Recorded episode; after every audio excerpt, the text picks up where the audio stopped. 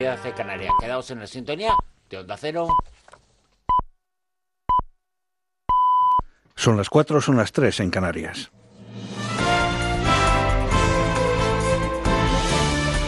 Noticias en Onda Cero.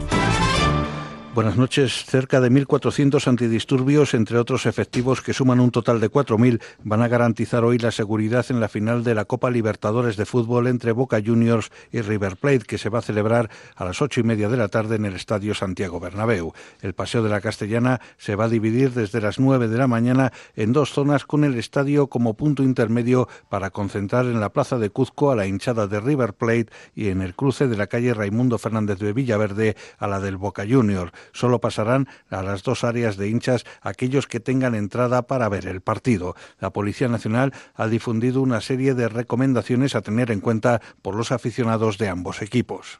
Antes de salir del hotel, antes de salir de su domicilio, no olviden llevar consigo su identificación, el DNI, el pasaporte. No se podrá introducir ningún tipo de bebida alcohólica o sustancia estupefaciente eh, o similar. En cuanto a las eh, pancartas, símbolos, también están prohibidos todos aquellos que inciten a la violencia, que sean xenófobos. El presidente de la Comunidad de Madrid, Ángel Garrido, se ha felicitado porque la capital acoja este encuentro. A su juicio, Madrid está más que capacitada para albergar este tipo de eventos y se sigue poniendo en valor de cara al exterior.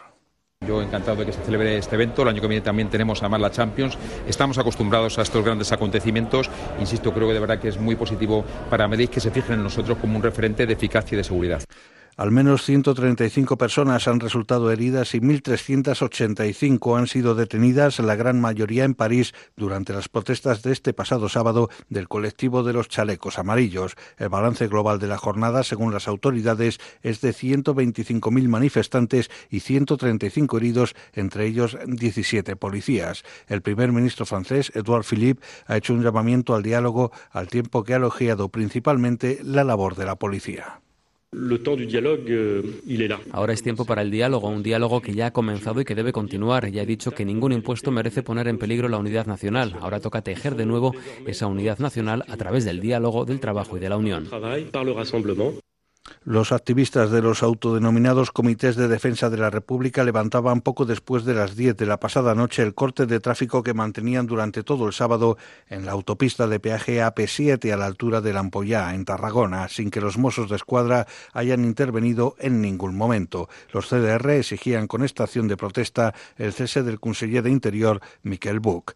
El expresidente catalán, Artur Mas, ha llamado a que el Consejo por la República, presentado ayer en Bruselas, sea una de la unidad soberanista que no se está logrando en otros ámbitos como la alcaldía de Barcelona. En una entrevista en Cataluña Radio, más ha resaltado por otro lado que no es función de los políticos pedir a los CDR si han de apretar o no y así ha remarcado que él no habría hecho el llamamiento que hizo en este sentido el presidente Quim Torra. Es que no es función de los políticos es demanar els CDR. No és la funció de los políticos pedir a los CDR si han de apretar o no. Yo li puc respectar, però crec que no Creo que no es nuestra función animar a los CDR a apretar o no. Los CDR son movimientos que salen de la base del pueblo y han de actuar, por tanto, con su criterio. De, de la gent, de la base del poble, i per tant han d'actuar amb el seu criteri. El presidente de Irán, Hassan Rouhani, ha advertido de que el debilitamiento que pudieran causar a Irán las sanciones internacionales revertirá en un diluvio de drogas, refugiados y atentados en Occidente. En un discurso transmitido por la televisión estatal, Rouhani ha denunciado también que Estados Unidos está inundando de armas Oriente Próximo y amenaza con convertir la región en un polvorín. Al debilitar a Irán con las sanciones, muchos no estarán a salvo. Quienes no nos creen, sería bueno que echaran un vistazo al mapa. Advertimos a los que imponen sanciones que si nuestras capacidades para combatir el narcotráfico y el terrorismo se ven perjudicadas, no podrán escapar de la influencia de drogas, refugiados, bombas y terrorismo. El ministro del Interior italiano Matteo Salvini ha expresado sus condolencias por las víctimas de la estampida en una discoteca en la localidad italiana de Corinaldo, en el centro este de Italia, y ha llamado a identificar a los responsables de la tragedia. El ministro italiano ha deseado pronta recuperación a las 13 personas que aún permanecen graves. Es todo, más noticias dentro de una hora y en ondacero.es. Síguenos por internet en ondacero.es.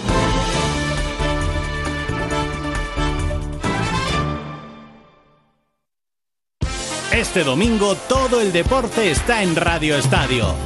Desde las 3 de la tarde, Huesca Real Madrid, Real Sociedad Valladolid, Betis Rayo Vallecano. Atención especial a la segunda división, Elche Sporting y Zaragoza Córdoba.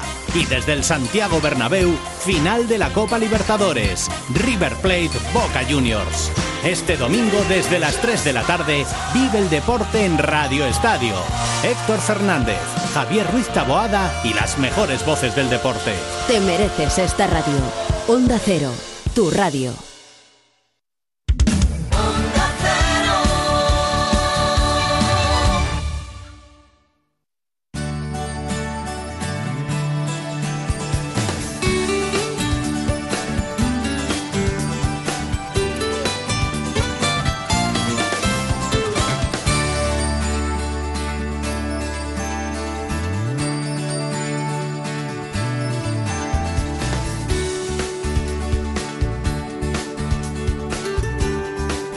En buenas manos.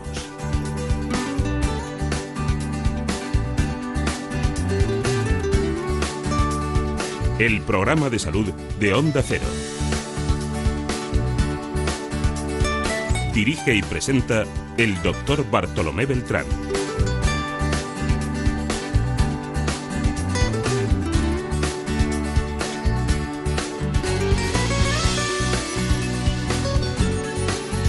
Buen buenos días. Aquí estamos para hablar, como siempre, ya lo saben, de salud.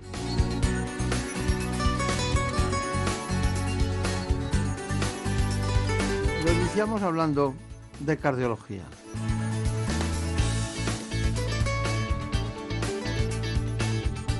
Lo hacemos de la manera que los especialistas brindan una atención integral y continua a pacientes que están en unidades de exploración y también de diagnóstico cardiovascular.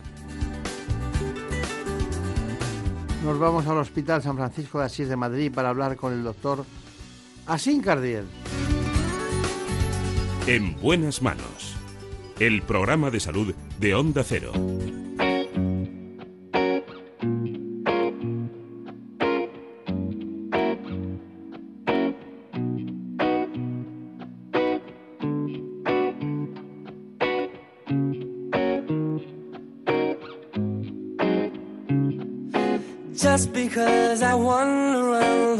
Places we would go, hoping that I'd run into you one last time. Just because I never took your picture of my phone. Iniciamos el espacio conociendo las coordenadas de lo que es una unidad de atención cardiológica como la de San Francisco de Asís en Madrid. En buenas manos. El programa de salud de Onda Cero. Las enfermedades cardiovasculares son la primera causa de muerte en el mundo y son responsables de más de 17 millones de fallecimientos cada año. Tabaquismo, colesterol elevado, hipertensión, diabetes, obesidad y estrés son los conocidos como factores de riesgo cardiovascular. Además, padecer varios de estos factores no suma, sino que multiplica el riesgo de sufrir un infarto. En España cuidamos poco nuestro corazón. Casi la mitad de la población padece más de un factor de riesgo cardiovascular. Los expertos nos alertan sobre la importancia de mantener una buena alimentación, rica en frutas y verduras, ya que la calidad de la dieta influye directamente en la salud de nuestro corazón.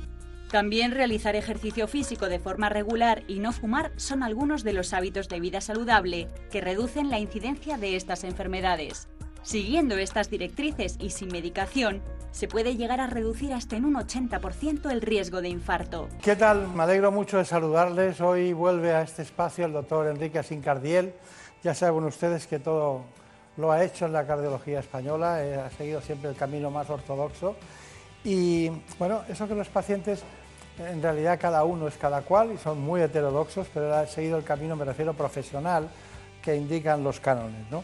Bueno, ha sido una cosa muy importante, presidente de la Sociedad Española de Cardiología, presidente de su fundación, ha aportado mucho en su conocimiento y en su trabajo al conjunto de la cardiología española y siempre es una satisfacción tenerle con nosotros. No sé, estamos más tranquilos ¿no? con la cardiología española. O sea, parece como si todo fuera cáncer ahora y de repente parece que ustedes eh, han llegado ya al punto óptimo. ¿no? ¿Qué, ¿Qué es lo que ha hecho avanzar en los últimos tiempos más a la cardiología? Y la segunda parte de la pregunta, ¿qué es el riesgo cardiovascular y cuáles son los riesgos principales? Pues si quiere, empezamos por la segunda. Eh, yo creo que se ha avanzado mucho en el impacto del mensaje en la sociedad.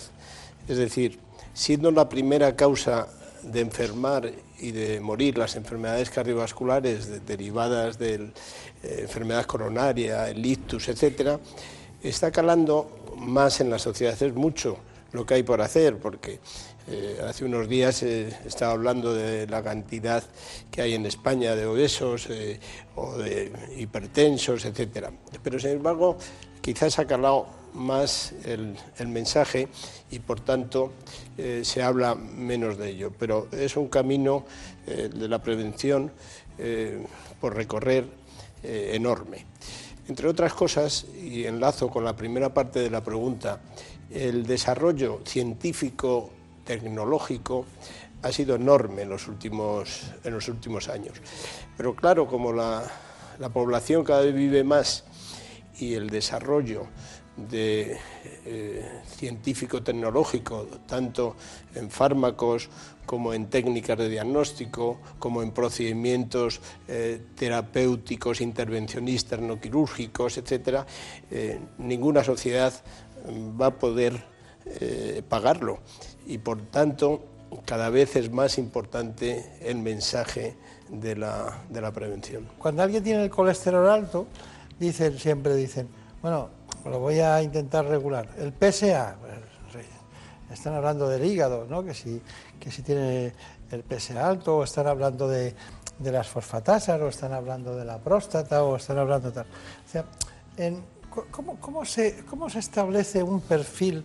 ¿Cómo, decide usted que un corazón está bueno y sano? En primer lugar, el tabaquismo. En segundo lugar, el sobrepeso y la medida de determinados parámetros de sobrepeso, como es el perímetro abdominal. En tercer lugar, la hipertensión. En cuarto lugar, el, eh, sedentarismo. En quinto lugar, pues el resto de los factores eh, eh, alimentarios que llevan a la diabetes, que llevan a la hipercolesterolemia, etcétera. Es decir, y luego el hábito, el hábito de vida, eh, la polución, el estrés, etcétera, son factores que no los podemos medir y que nos figuramos nos figuramos, pero no está demostrado absolutamente y científicamente tan demostrado como los primeros que he dicho. Todo esto es un conjunto de basura que nos va eh, dañando el ADN y que periódicamente nuestras células se van deteriorando. ¿Y usted recibe muchos pacientes que, que la relación entre diabetes y riesgo cardiovascular, usted recibe muchos pacientes que están tomando metformina, que se ha declarado como un medicamento extraordinario? Sí, eh, vamos a ver, eh, esa frontera de la eh, prediabetes, de la resistencia a la insulina y su relación con el síndrome metabólico, pues antes pedíamos la ayuda del internista o del endocrino, y ahora en esa fase precoz en términos de prevención de riesgo cardiovascular, pues ahí eh, empezamos los cardiólogos eh, sin necesidad de, enviarle al endocrino o al internista como hacemos con una diabetes. Claro, Bueno, Javier Sanz eh, fue a la Clínica San Francisco de Asís a explorar por dentro, desde un punto de vista audiovisual, lo que es esa unidad y sobre todo nos hizo este informe. La unidad de cardiología del Hospital San Francisco de Asís en Madrid está organizada de una forma global e integradora. Atiende pacientes desde la urgencia a la cirugía, pasando por todas las técnicas de diagnóstico y tratamiento posibles y adaptadas a cada patología.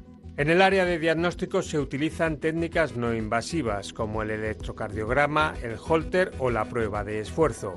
Para complementar el diagnóstico pasamos al área de imagen, con el ecocardiograma, el TAC multicorte coronario y la resonancia, que nos facilitarán de forma clara y precisa la identificación de cada patología y su posible tratamiento. Capítulo aparte merecen las técnicas invasivas, que son todas aquellas relacionadas con el cateterismo y se utilizan para estudiar las arterias coronarias o los estudios de las arritmias, así como los procedimientos invasivos que incluyen la implantación de stents, marcapasos o desfibriladores. Todo en una misma unidad, realizado por excelentes profesionales que se sitúan a la vanguardia de las últimas técnicas en cardiología.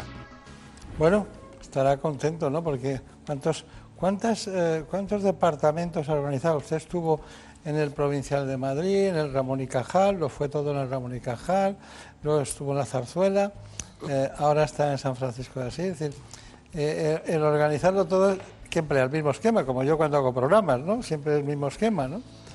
Pues sí, sí. Lo que está, lo que, está demostrando es que eh, soy un poco veterano, pero todavía sigo teniendo eh, ilusión por crear nuevas áreas y nuevos departamentos. No, no, eh, no, no, no, hay algo más que ilusión.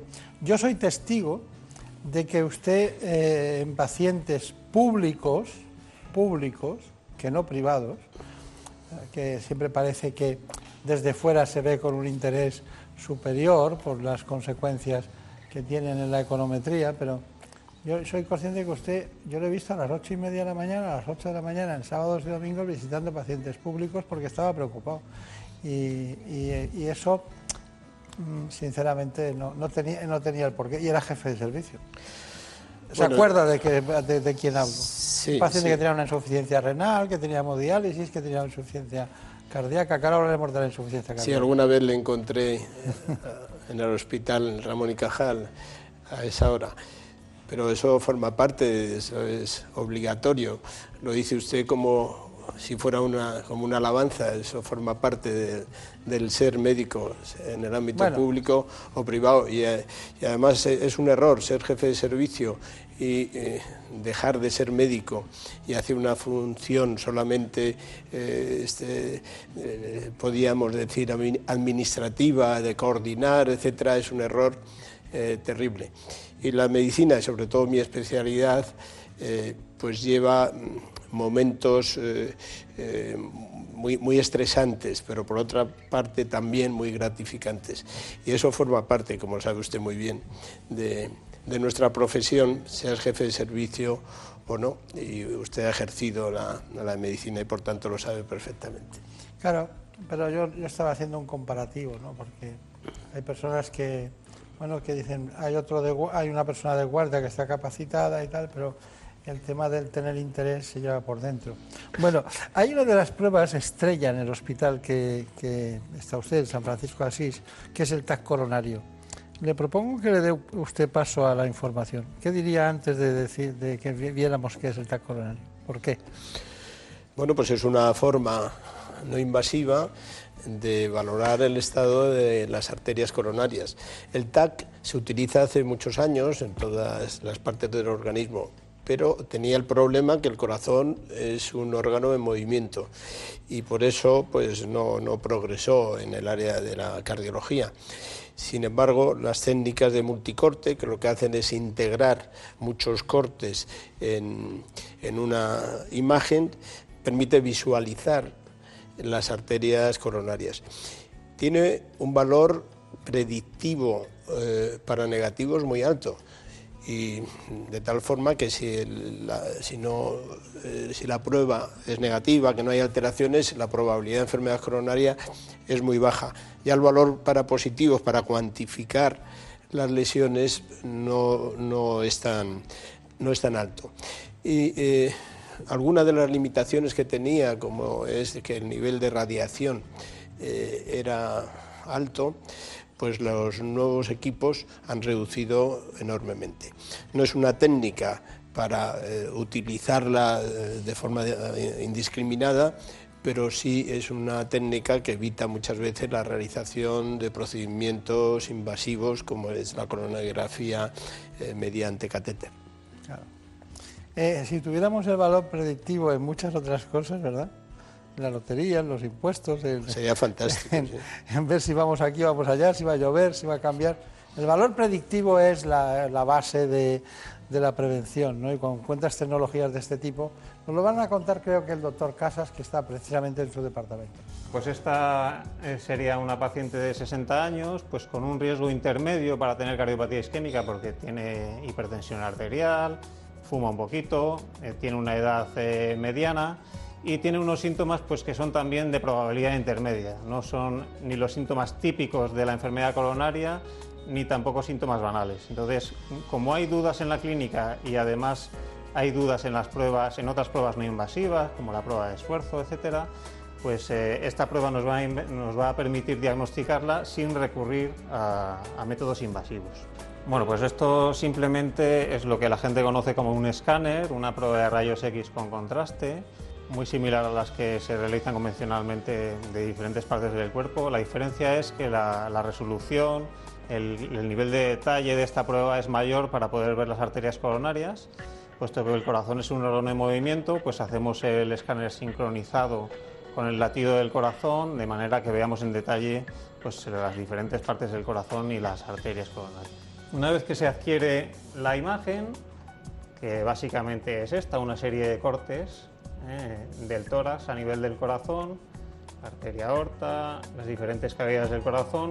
Estos puntitos blancos que vemos por aquí son las arterias coronarias y el software nos permite reconstruirlo, como vemos aquí, en una serie de reconstrucciones en tres dimensiones que se pueden rotar, se pueden mover e incluso pues vamos a ver cómo el propio software nos identifica las arterias coronarias, podemos ver eh, eh, individualmente cada una de ellas.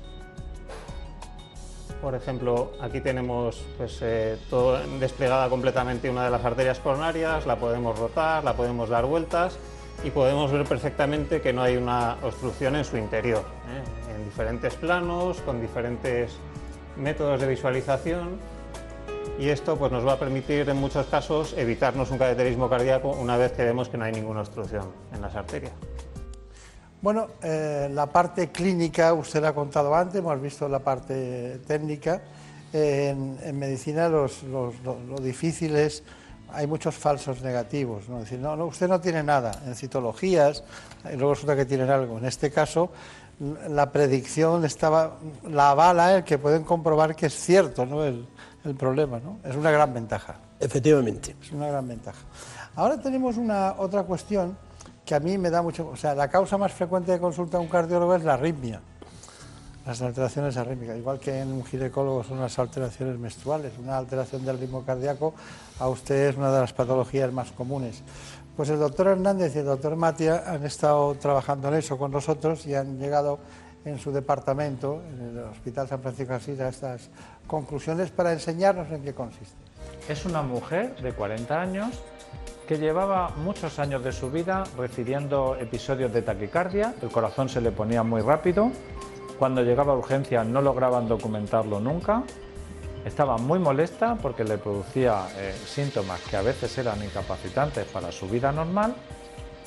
Y eh, finalmente le indicamos la realización de un estudio electrofisiológico, que consiste en introducir unos catéteres dentro del corazón, como ven en esa pantalla de rayos. Tenemos un catéter en el interior del seno coronario para recoger la activación de la aurícula y otro catéter que movemos para estimular y para mapear. Y con eso hemos conseguido reproducir la taquicardia que tiene la paciente que nunca se había podido ver a pesar de que ella refería muchísimos episodios de taquicardia por los que había acudido a urgencias sin que hubieran podido registrarla.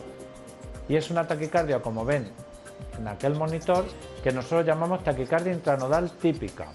Es un circuito que se establece dentro del centro del corazón en lo que llamamos nodo, que tiene dos vías, una hacia adelante y otra hacia atrás, y eso permite que haya un circuito anormal, es un sustrato anormal que genera y mantiene esta taquicardia. Y lo que vamos a hacer a continuación es con el catéter que ven en la radiografía, la punta aplica una energía que se llama radiofrecuencia, con la cual encontramos lo que llamamos vía lenta, que es el sustrato de esta taquicardia y con eso cuando se quema conseguimos que la paciente no vuelva a tener estas taquicardias tan molestas para ella nunca más. Podemos observar la taquicardia intranodal típica en el que vemos que la actividad eléctrica del corazón de aurículas y ventrículas ocurre simultáneamente, mientras que aquí, una vez que la hemos quitado, está en el ritmo sinusal normal. Esta intervención es muy sencilla y el posoperatorio es eh, un día, pasa la noche en el hospital, habitualmente en una habitación de planta normal y mañana se puede dar de alta y reincorporarse en muy poco tiempo en su vida normal. Qué bien, ¿no? Doctora Sincardiel, esto en realidad es una ablación, ¿no? Es una ablación, sí. Es un procedimiento. a mí me da mucho, me preocupa la ablación. Cuando alguien me toca hacer una ablación, eh, ¿por, qué, ¿por qué me preocupa sin tener los datos que tiene usted? Bueno, eh, claro, todo lo que sea invasivo, pues preocupa lógicamente. Y si es dentro del corazón, pues mayor razón. Pero es un procedimiento eh, poco invasivo porque se hace, como se ha visto, a través de un catéter, se intenta reproducir la alteración del ritmo y por tanto identificar el circuito de esa alteración del ritmo y después se aplica o bien radiofrecuencia o bien ahora con frío crioablación para interrumpir esas vías para que si se inicia la arritmia pues no pueda eh, recorrer el, circuito. Y es un procedimiento eh, muy poco invasivo, eh, dice, es intervencionista, no es una intervención quirúrgica en el sentido de que no hay que abrir el tórax para llegar al corazón, y es un procedimiento, como ya el doctor Hernández Madrid ha dicho, pues que si no tiene complicaciones, pues el paciente se va a su casa al día siguiente. Está bien. Bueno, eh, hemos llegado al final. Qué rápido ha sido, se me hace cortísimo siempre que viene por aquí. Pero bueno, eh, estamos en las conclusiones. En esas conclusiones me gustaría que incluyera, la, conclusión es la innovación, la renovación permanente, su constante trabajo de, poner al día eh, todas las cuestiones que ocurren, ¿no? quedarse con el fonendoscopio, el electrocardiograma, esas cosas que, como ha visto, ni hemos hablado de ellas. Eh, pero, ¿cuáles las perspectivas de futuro que tiene la cardiología y usted en concreto? El progreso tecnológico, eh, como ya hemos visto, pues ha sido enorme en los últimos años, pero cada vez es mayor. Y en, técnicas como el implante de, de válvulas por vía percutánea, es decir, sin abrir el tórax a través de catéter, o procedimientos de implante de marcapasos, por ejemplo, sin cables, etcétera, etcétera. Es decir, una parte eh, sería el progreso tecnológico. A eso se une los progresos eh, basados en las nuevas eh, tecnologías de imagen y comunicación, lo que se llama la salud digital. Es enorme, es exponencial. Eso no quiere decir que ya tengamos que saber filtrar lo que puede ser útil y lo que no lo que no es tan útil. La Asociación Americana de Cardiología ya ha hecho un documento para que todos estos nuevos procedimientos, como algunos antes que ya se ha hablado, una aplicación para eh, saber dónde están los desfibriladores, etcétera, esto es enorme y entonces hay que canalizarlo. Pero sin duda esto está haciendo cambiar lo que va a ser el, médico del futuro y concretamente en cardiología, pues cada vez los hospitales van a ser más para procedimientos o bien quirúrgicos o bien intervencionistas percutáneos, etcétera, y menos para larga estancia de pacientes que pueden ser eh, que pueden ser seguidos, monitorizados desde su domicilio. Y luego en el campo de la investigación, de la traslación de la investigación a los problemas clínicos, yo creo que hay dos importantísimos. Uno, el conocer realmente eh, la aterosclerosis, es decir, los mecanismos intrínsecos que hacen que se forme la placa de atenoma dentro de las arterias, que es lo que puede generar en un infarto de miocardio o en un ictus y de infarto y de ictus es lo que muere la mayor parte de la, de la población. Y el otro campo sería el de la cardiología regenerativa. Hace unos años creíamos que el corazón no se podía generar, regenerar las células miocárdicas. Hoy día hay varios estudios ya en marcha eh, demostrando la posibilidad de eh, estimulando determinados progenitores que pueden hacer que eh, células que están en una fase sin desarrollar, para hablarlo en términos coloquiales, puedan desarrollar miocitos, es decir, fibras musculares. Eh, la insuficiencia cardíaca por una parte, el infarto de miocardio, etcétera, pues a veces se llega a una situación de que la acción de bomba del corazón ya dice basta y no hay trasplante para todos los pacientes. La posibilidad de regenerar el músculo cardíaco, eso en el futuro, unido a la, a, la prevención de esta epidemia que tenemos con aterosclerosis, pues esto abre unas eh, puertas, unas perspectivas enormes de futuro. Está bien. Bueno, se le nota mucho la de las clases de, cardiología en Alfonso X en la facultad, ¿no? Pero de todas maneras me gustaría preguntar una cosa. ¿De dónde vienen más pacientes de cardiología de fuera de Madrid? ¿De qué zona? De Cataluña sé que no, porque se quedan allí. Pero no por razones de otro tipo, sino porque, bueno, con, lo que, con la, aportación cardiológica. Pero la periferia de Madrid, eh, de, las, de, las, provincias de Madrid, acuden a Madrid. Sí, de todas formas, eh, yo creo que eh, tenemos una buena medicina en España y la cardiología, pues igual que otras especialidades, yo creo que es buena o muy buena en España, tanto la pública como la privada. Eh, entonces, hace unos años venía mucha gente de, Madrid, era el centro donde venía gente de, de todos los lados. Ahora pues cada vez vienen menos y yo creo que, que con razón pero sí, fundamentalmente pues eh, de la zona pues, de Castilla-La Mancha, Castilla-León, Extremadura, desde donde, además de Madrid, Canarias. Pero, y Baleares también. Pero, y Baleares, pero afortunadamente los Baleares van mucho a Cataluña. Tiene la medicina, de Baleares tiene mucha relación con la medicina catalana. Pero en general, pues... Eh, Todo el mundo se apaña muy bien a alto nivel en su casa. Tenemos un, buen nivel de medicina, pero además lo, que define realmente el nivel de, la medicina es la media, no que haya grandes en un lado y, muy malos en otro. Y la media, la media de, nuestro sistema de salud público y privado, con todos los problemas que tiene, con todos los problemas, pero eh, es una buena medicina. Y aquí ya yo eh, eh, diría que eh, es muy buena medicina o es buena medicina por los profesionales y no solamente por los médicos, sino todo el personal sanitario. Eh, no sé si le veo muy político o es, que... No es que es así, es lo que pienso. Me ha dado usted la oportunidad de decirlo y lo he pues dicho. Pues ya está. Pues lo que piensa es lo que hemos oído un cardiólogo, uno de los nuestros, un cardiólogo de referencia, no solo para todos ustedes, sino para nosotros mismos, que personalmente tenemos la confianza depositada en especialistas en un momento determinado y uno de ellos es el amigo de esta casa, el doctor Enrique Sicardier. Muchas gracias y hasta pronto. Muchas gracias.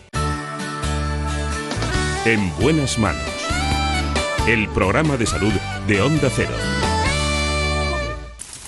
Es lógico. Murprotec, empresa líder en la eliminación definitiva de las humedades, patrocina la salud en nuestros hogares. ¿Te lo dije o no te lo dije? Sí, papá. Si es que nunca me haces caso. ¿Cuánto dinero te has gastado ya en, las dichosas humedades para nada? Tienes razón, papá. Si hubieras llamado Murprotec desde el principio, otro gallo cantaría. Que te eliminan las humedades de forma definitiva y te dan una garantía de hasta 30 años. Manda, pásame el contacto, porfi.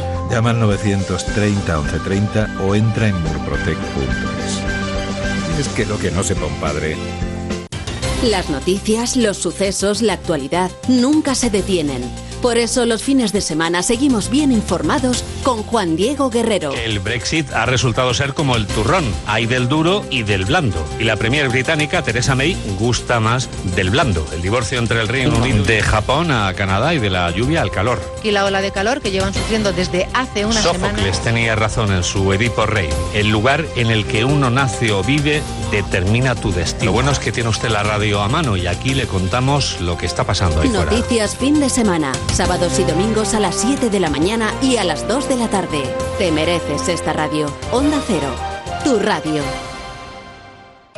Los Caballeros Templarios fueron una orden militar creada durante la Edad Media para proteger a los cristianos que peregrinaban a la ciudad santa.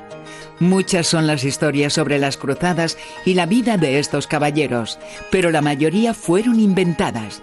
Una de las leyendas más extendidas es que tenían como finalidad principal la protección del famoso Santo Grial. Descubre qué hay de real y de mito en cada episodio de la historia, sábados a la una de la madrugada y domingos a la una y media en La Rosa de los Vientos. En buenas manos. El programa de salud de Onda Cero. Sé que te duele, ya no quiera verte aunque por las noches me esperes. Que ya eres una más y en el mundo hay tantas mujeres. Sé que te duele, ay cómo te duele. Que te quedaste sola y que no soy el que te quiere. Es verdad que en muchas ocasiones eh, hay problemas en la disfunción sexual, problemas de incontinencia urinaria e incluso la estética de los genitales. En este ámbito, la estética de los genitales, ha nacido un nuevo campo, el campo de la medicina estética. Se ha introducido en aquellas alteraciones que muchas mujeres quieren resolver mediante técnicas menores, pero de gran utilidad para su bienestar psicológico y emocional. Nos las cuenta el doctor Agustín de Quintana Villegas, que trabaja en medicina estética. Lo hace como miembro también de la Sociedad Española de Medicina Estética.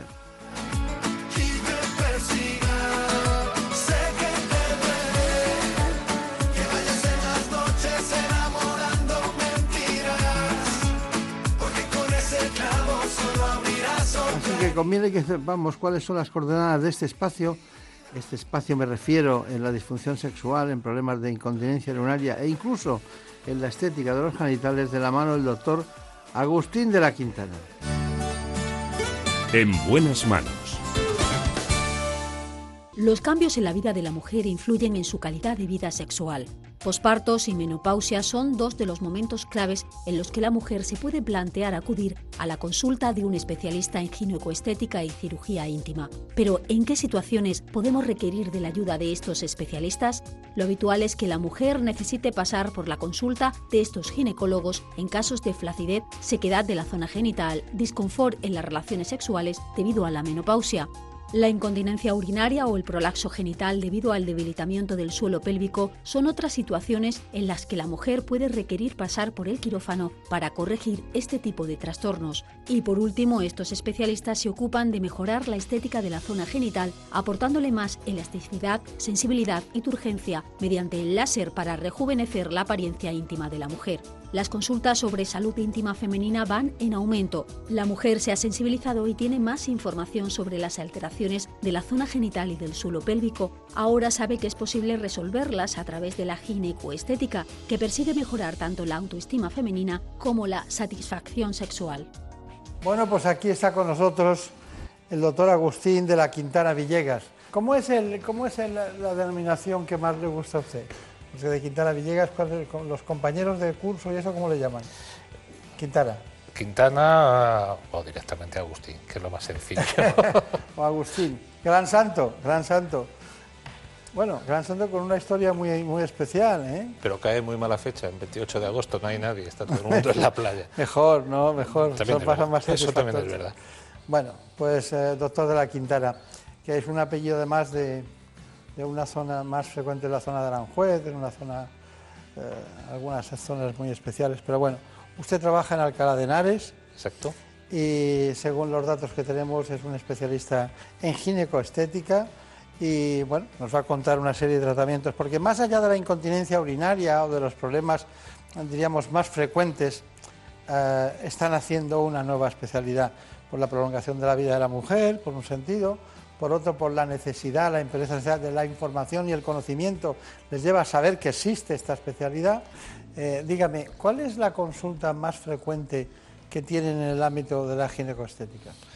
Pues eh, lo más frecuente ahora mismo está básicamente relacionado con la mejora de la, de la salud sexual, pese a que ya estamos tocando también otros aspectos que yo creo que son importantes.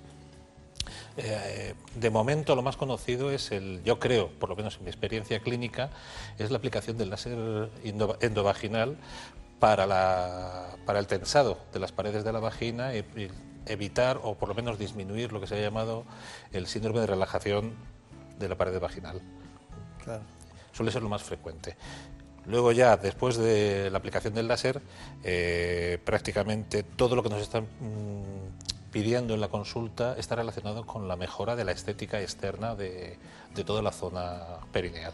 Claro, claro, claro. Bueno, yo le voy a decir una serie de palabras y brevemente usted me dice en qué consiste para que los entendamos. Muy bien. Eh, tratamientos a mejorar en estética hay varios. Uno es la ninfoplastia o reducción de los labios, de los labios menores. ¿Qué, qué quiere decir eso? Pues hay labios menores. Eh, bueno, yo tengo una teoría y es que eh, a partir de que se empezaron a meter los láseres de depilación y se empezaron a utilizar y se eliminó el vello de la zona genital femenina, empezaron a aparecer anomalías eh, estructurales anatómicas que antes no se veían.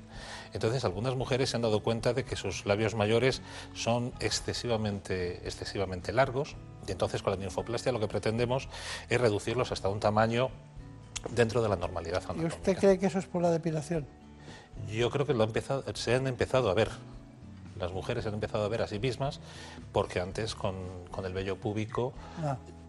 no bueno, lo cuando hay cuando hay vello, cuando hay vello tiene que haber un, un componente de hidratación para que crezca, pero esa hidratación cuando no existe vello también hace aumentar en los labios mayores, ¿no? Exactamente. También puede ser Se, eso. se puede utilizar también. Se puede utilizar. Bueno, liposucción del monte de Venus. Liposucción del monte de Venus es exactamente igual que cualquier otra liposucción en cualquier otra zona del cuerpo y lo que pretendemos es aquella zona del pubis, la zona más anterior de, de la pelvis, que es prominente por un exceso localizado de grasa, extraerlo igual que haríamos pues, en un abdomen o lo podríamos hacer en unas cartucheras en las piernas. Lifting de los labios mayores.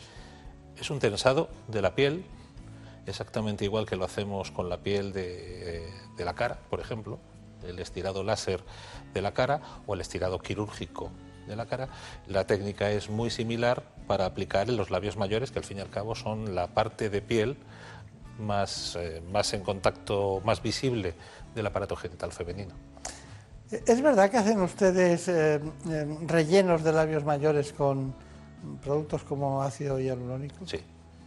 Lo hacen. Lo hacemos, sí, sí, sí. sí. Claro, eso que se hace en los labios o en otras partes del cuerpo, no labios genitales, Los- sino labios los- mayores. Sí. Utilizamos un producto específico indicado para esa zona, que le da firmeza y le da consistencia y dureza, porque es una zona con traumatismo más o menos continuado, pero sí, sí, es una de las técnicas, de las técnicas más, más frecuentes en, en- en estética. Me ha sorprendido mucho lo de la despigmentación vulvar. ¿Por qué? El- los labios menores y parte de la mucosa que recubre la cara más interna de los labios mayores, sobre todo por roce con, con la ropa interior, etcétera, etcétera, tiene tendencia con el tiempo a oscurecerse.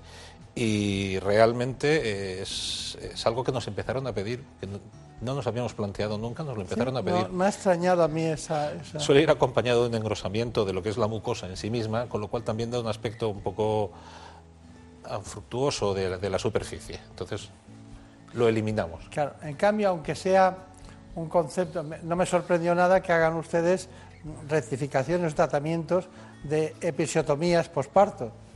Eso lo entendí perfectamente porque cuando yo recordaba aquellos partos que, que había que cortar medio lateralmente eh, la vulva, ¿no? Para poder, la zona vaginal, y cortabas y te llevabas, a, a lo mejor llegabas a la mucosa, rehabilitar eso, la sensibilidad que se perdía, se hacía una cicatriz, a mí me dolía tener que hacer a Sí. veces episiotomías, eh, me, me- me dolía porque pensaba que era como quitar algo que, que no es eh, no es necesario quitar, ¿no? Pero no salía el niño y tenías que utilizar una ventosa y de paso, pues un poco de episiotomía, ¿no?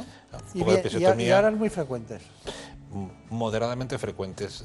Hay, yo creo que dentro del, del ámbito de la ginecología, que es un ámbito externo al mío, hay una tendencia, hay una línea de tendencia a evitar la episiotomía, pero eh, también aparecen los desgarros de vulva. Entonces, yo creo que los ginecólogos andan ahí discutiendo sus temas, que no son los míos, Claro. y son las dos caras de la misma moneda al final. Claro, usted corrige. Bueno, pero hay síndromes de relajación vaginal, eh, sequedad vaginal, incluso vaginismo, que ustedes utilizan la toxina botulínica, que yo me he quedado sorprendidísimo. Exacto. Este es un programa muy innovador en ese sentido, ¿no? Y, y tengo aquí datos sobre la atrofia vaginal, menopausia y atrofia vaginal. Muy frecuente que mujeres a partir de determinada edad quieran resolver su atrofia vaginal, porque y eso el láser creo que es importante en ese sentido, ¿no? El láser eh, se puede aplicar de diversas maneras. El láser es un aparato muy versátil, es un aparato que hay que conocer muy bien, porque si no se está moderadamente bien entrenado puede producir quemaduras serias en el aparato genital, pero si se maneja bien y conocemos, por supuesto, bien la anatomía de lo que estamos tratando, podemos conseguir que ese síndrome seco, por lo menos de manera temporal, revierta y la mujer, pues eh, todas esas molestias que, que acompañan al síndrome seco e incluso la imposibilidad de mantener relaciones sexuales con su pareja, pues al menos durante una temporada de tres, cuatro, cinco meses, eh, se encuentre mejor. Claro. Bueno, pues vamos a ir con un informe sobre menopausia y atrofia vaginal. Perfecto.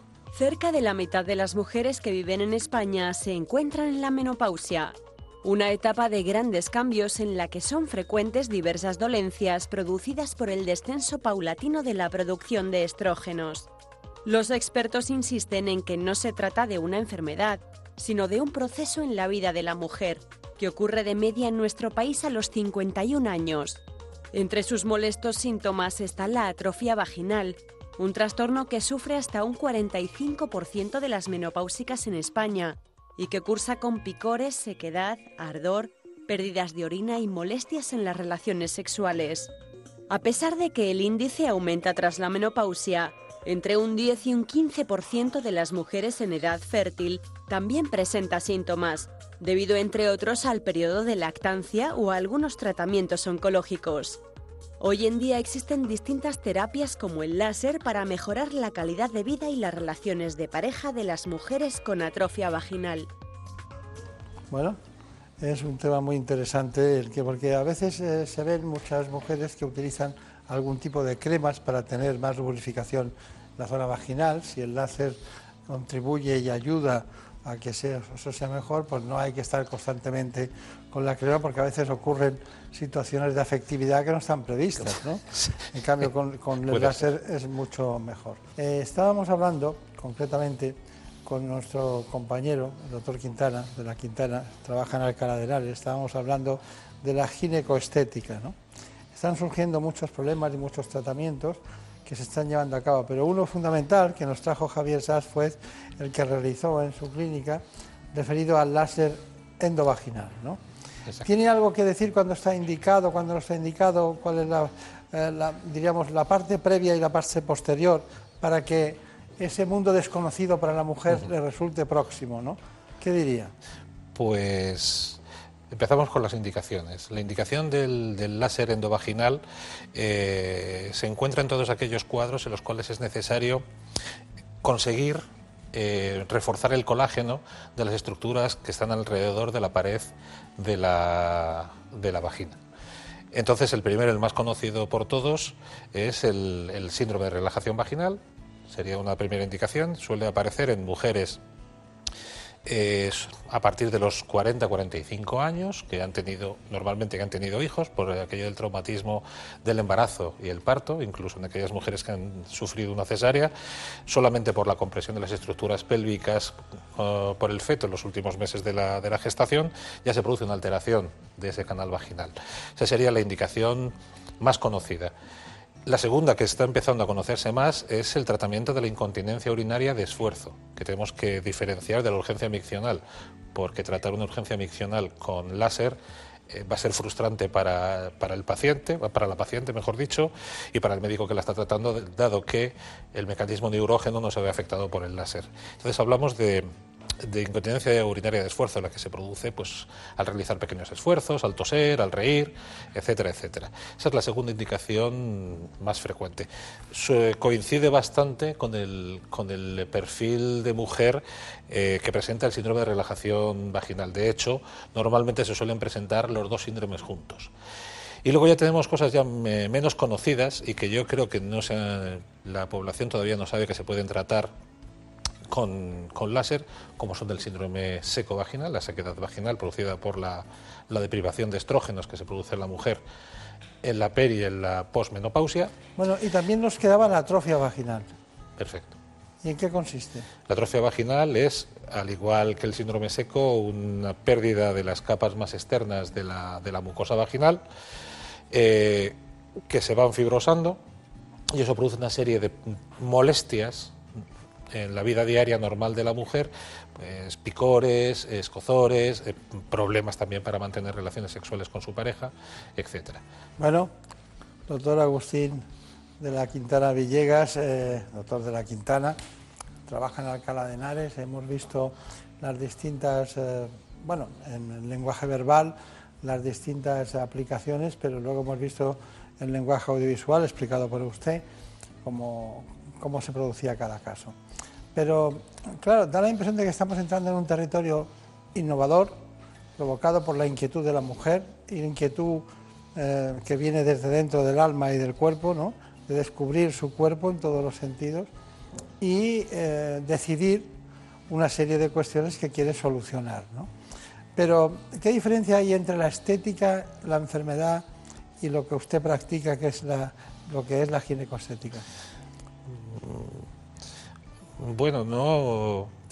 A ver, eh, en ciertas personas hay mucha diferencia, pero a mí sí me gustaría centrarme más en aquellas personas en las cuales determinadas alteraciones estructurales, anatómicas, les están produciendo verdaderos problemas perdón, en su vida sexual normal o, o incluso yo he llegado a tener pacientes que no eran capaces, pacientes, me recuerdo ahora mismo a una que tenía 35 años, que debido al aspecto externo y la longitud de sus labios menores era incapaz de mantener relaciones sexuales con ningún hombre. Llevaba sin mantener relaciones sexuales pues desde la pubertad por, por, por vergüenza.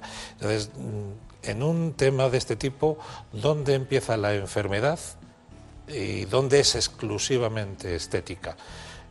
bueno, digamos que el 80%, 75-80% es puramente estético, pero sí no olvidemos que hay personas que por estos por estas alteraciones, por estas malformaciones en algunos casos, sí sufren o incluso, pues yo qué sé, eh, también estamos entrando a tratar algunas enfermedades que son realmente enfermedades.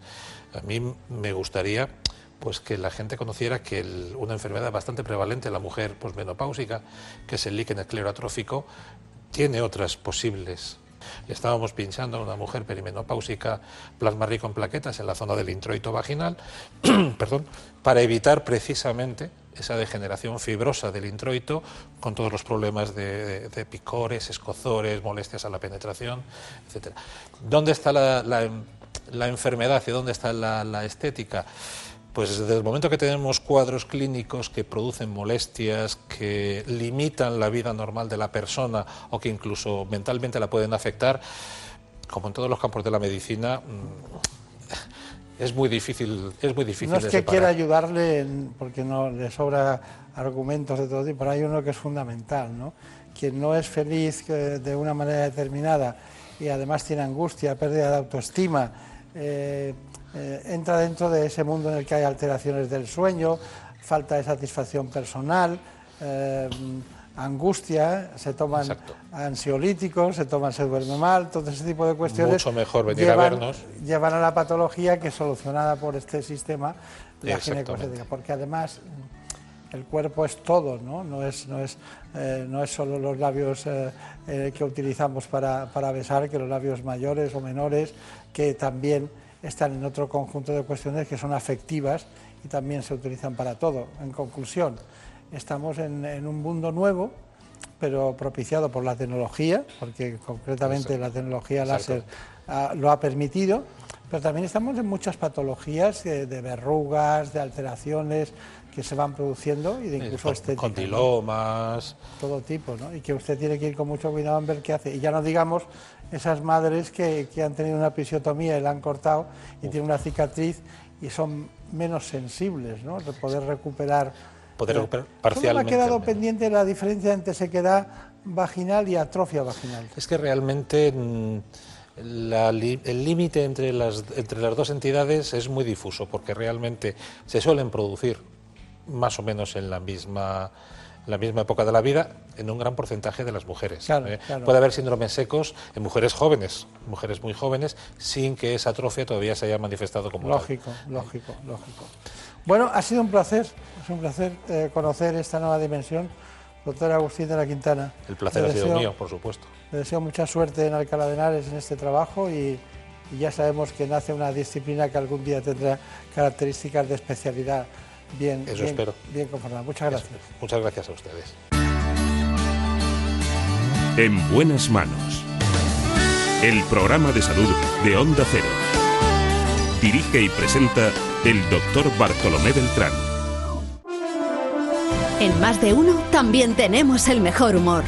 Bueno, se levanta el telón y aparece Goyo Jiménez, aparece Leo Harlem, Carolina Noriega y Carlos Latre. Los plagiadores, parece que es que vivimos en una especie de mundo maravilloso y tiene sus riesgos laborales. Yo, por ejemplo, tengo lesión de pulgares y de dedos índices, se llama médicamente la pinza del cangrejo, se te queda esa postura como, como de C invertida y es por pulsar control C, control V todo el rato. bueno, otro trabajo al que usted se pueda dedicar. No, no, ya tengo curro nuevo, ya tiene el metro ahora. Próxima parada, Gran Vía, atención, estación en curva y hasta arriba de Peña, como un encierro San Fermín en un callejo. A salir y se te ocurra meter la pata entre coche y que te quedas con menos dientes que un pavo. Más de uno, más actualidad, más humor, más alsina. Hasta las doce y media. Por la radio se contagia muchísimo la risa. Pues reír, reír. Te mereces esta radio. Onda Cero, tu radio. En el Mundial de 1986, Maradona hizo historia con los dos goles que dieron el triunfo a Argentina ante Inglaterra. El primero fue bautizado como la mano de Dios y es uno de los más polémicos de la historia. Su segundo gol es considerado uno de los mejores goles en la historia de los mundiales y se le llamó Gol del siglo. Partidos polémicos, con historia, goles que dan que hablar. Si no quieres perderte nada, sigue todos los partidos en Radio Estadio, los sábados y domingos por la tarde en Onda Cero. En buenas manos. El programa de salud de Onda Cero.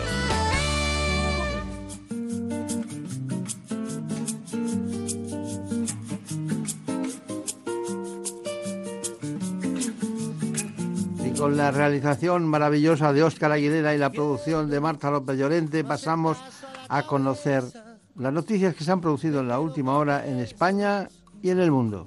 Que ni se lo piensan prefiero a darlo por hecho, perder una apuesta.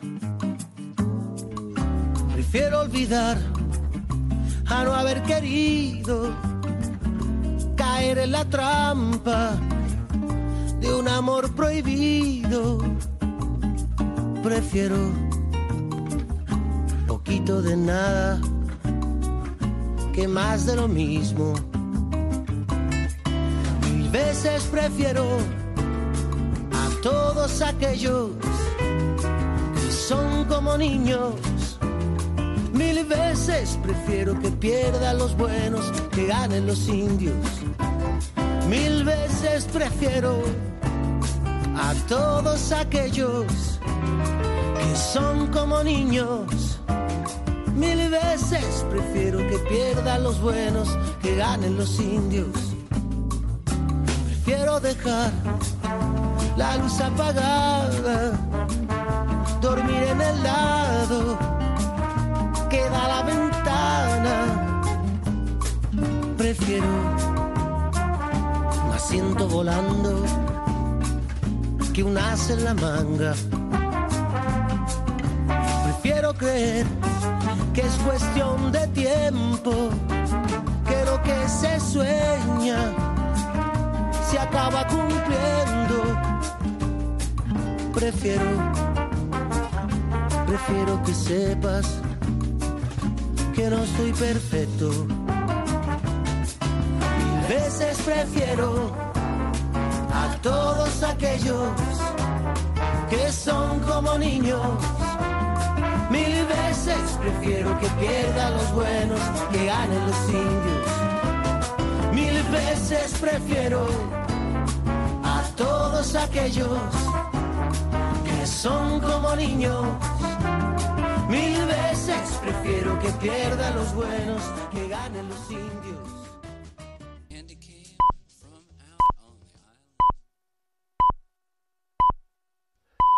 Son las 5, son las 4 en Canarias.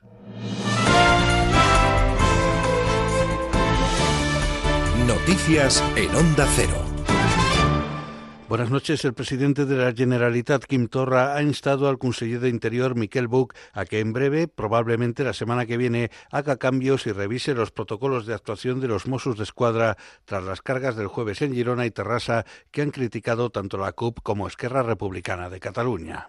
Yo pienso que se han de hacer dos reflexiones. Pienso que debemos hacer dos reflexiones. En primer lugar, que no debemos caer en las provocaciones de la extrema derecha cuando vienen a Barcelona a hacer sus performances. No lo hemos hecho nunca y no lo debemos hacer. Y dos, que se deben revisar todos los protocolos de actuación a fondo en estas concentraciones. En totes aquestes concentracions. Por su parte, los sindicatos de los Mossos han emitido comunicados dem- demandando la despolitización del cuerpo y la dimisión de Buch. En una entrevista en TV3, el propio titular de Interior ha reconocido que a simple vista las imágenes de la actuación policial apuntan a que alguna gente pudo extralimitarse.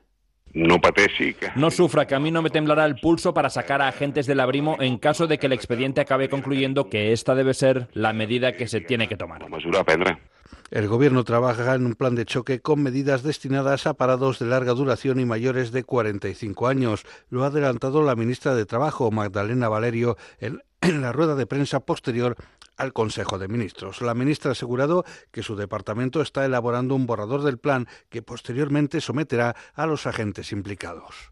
que estamos trabajando también en un plan de choque para personas paradas de larga duración mayores de 45 años, porque aquí tenemos también mucho trabajo por hacer y que nadie piense que nos olvidamos que este gobierno se olvida también de las personas mayores que están que quieren trabajar y no encuentran ese empleo que demandan. La ministra de Industria, Reyes Maroto, ha asegurado que ninguna multinacional del sector de la automoción le ha trasladado al Gobierno su intención de efectuar un recorte de plantilla en España. En la rueda de prensa posterior al Consejo de Ministros, Maroto ha destacado que el PSOE ha mantenido el diálogo con el sector del automóvil desde que llegó al Ejecutivo y que ambos están trabajando de forma muy leal para aumentar la competitividad del sector y que así mantenga su liderazgo. No, no hemos tenido eh, ningún aviso de, eh, por parte de ninguna multinacional de que pudiera haber algún ajuste de plantilla. Yo lo que creo es que el sector del automóvil, que está, como digo, trabajando de forma muy leal con el Gobierno y también el Gobierno con él, eh, vamos a conseguir mantener el liderazgo de un sector que es clave para España Por primera vez desde que comenzara el desarrollo de Internet hace, ca- hace casi medio siglo, el número de personas conectadas a la red supera ya al de aquellas que aún no tienen acceso. Son datos publicados por la Unión Internacional de Telecomunicaciones, que destaca también que la cobertura de Internet alcanza un 90% de las zonas habitadas, informa Mercedes Pascua. 3.900 millones de personas están conectados a Internet, más del 51% de la población, más de la mitad del planeta. El aumento es vertiginoso, imparable. Las líneas de teléfono fijo van en descenso, mientras que las suscripciones de móvil superan ya la población mundial. Son datos de la Unión Internacional de Telecomunicaciones, dependientes de Naciones Unidas. En el 95% de la Tierra ya es posible conectarse con un teléfono móvil. La mitad de la población tiene un ordenador. En el mundo desarrollado, el 80% tiene conexión. En el mundo en vía de desarrollo supera el 45%. La Agencia Espacial China ha revelado imágenes del vehículo de exploración con el que a finales de este año espera llegar a la cara oculta de la Luna, algo que hasta ahora no ha conseguido ningún país. El vehículo viaja ya a bordo de la nave no tripulada Chang'e 4 y se espera que alunice en la cuenca de Atiken, en el polo sur lunar, para que desde allí el vehículo explorador comience a recorrer la cara no visible de nuestro satélite. Y la Agencia Estatal de Meteorología prevé para este domingo predominio de tiempo estable, con cielos poco nubosos o despejados, temperaturas en descenso ligero y viento fuerte en el Valle del Ebro y Ampurdán. Posibilidad de precipitaciones débiles a primeras horas en el área cantábrica oriental, País Vasco y norte de Navarra, que remitirán a lo largo del día y, aunque con baja probabilidad, también se pueden producir en el este de Baleares y a últimas horas en el litoral de Galicia. Es todo, más noticias dentro de una hora y en ondacero.es. Síguenos por internet en ondacero.es.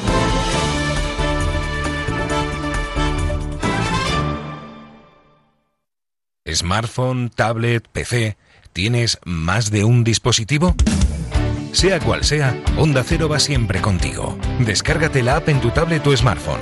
Suscríbete a tu programa preferido a través del podcast. Escucha la radio en directo en tu PC, desde cualquier lugar del mundo. OndaCero.es. Más y mejor. Una semana más, los protagonistas de la actualidad han pasado por los micrófonos de Onda Cero.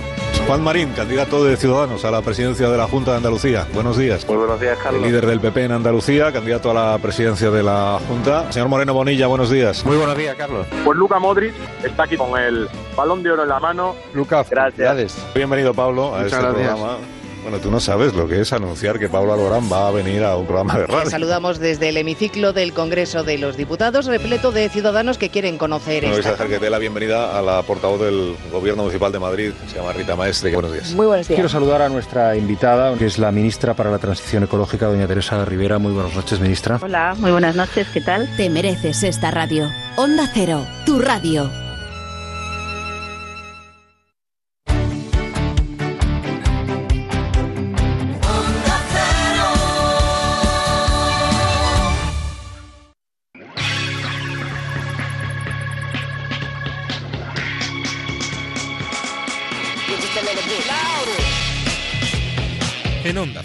Quédate con lo mejor.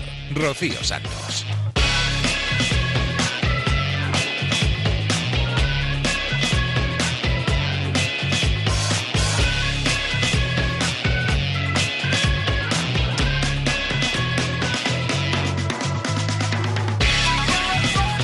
Aquí estamos otra vez, en la segunda hora de Quédate con lo mejor. Vamos a dar una vuelta por lo que ha sucedido en más de uno y en Julio en la Onda. En los próximos minutos vamos a escuchar entrevistas muy interesantes, por ejemplo a Pablo Alborán, a Ana Belén. Escucharemos un poco de humor, nos reiremos un montón con Agustín Jiménez, al que siempre le llaman por otro nombre, al que nunca reconocen, pobre. Pero vamos a empezar esta segunda hora de programa con las historias, con una de las historias que nos trae Javier Cancho. Hace unos días nos hablaba de Hitler. Nos contaba, bueno, cosas que yo creo que algunas ya sabíamos, pero otras que son para mí por lo menos totalmente desconocidas. Margot Boll tenía 96 años cuando en 2012 decidió que había llegado el momento de hacer una revelación. Y en ese instante de su vida le contó al mundo que ella había formado parte, había sido parte del grupo de mujeres que probaba los alimentos que después comía Adolf Hitler. Se trataba de asegurar que el Führer no fuera envenenado. Eran siempre mujeres quienes se exponían a la eventualidad de un tóxico mortífero. No olvidemos que fueron varios los proyectos que hubo para terminar con la vida del genocida. Y para de un posible atentado escondido en los platos que se le preparaban, se organizó ese sistema. Era algo muy secreto. Hasta hace seis años nada concreto se sabía sobre la existencia de las catadoras.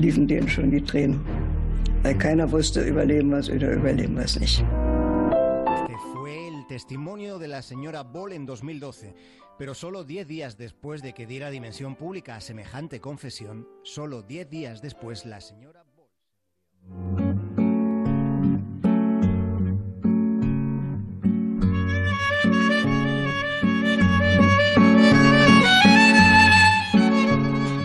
Desde 1942, durante un largo periodo, durante muchas fechas, Margot arriesgaba su vida tres veces al día.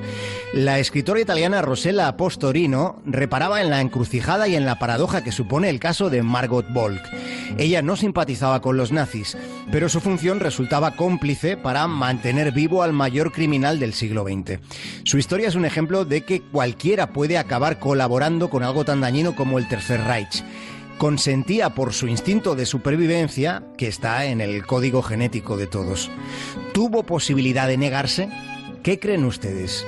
Margot se vio sometida a una disyuntiva que iba bastante más allá de lo existencial. Margot fue víctima y fue cómplice al mismo tiempo. Lo fue porque cuando las libertades son pisoteadas, estirpadas, entonces el margen que queda es exiguo y es cuando los oprimidos buscan formas de supervivencia y una mayoría, muchas veces sobrecogedora, termina siendo partícipe, termina perdiendo la inocencia.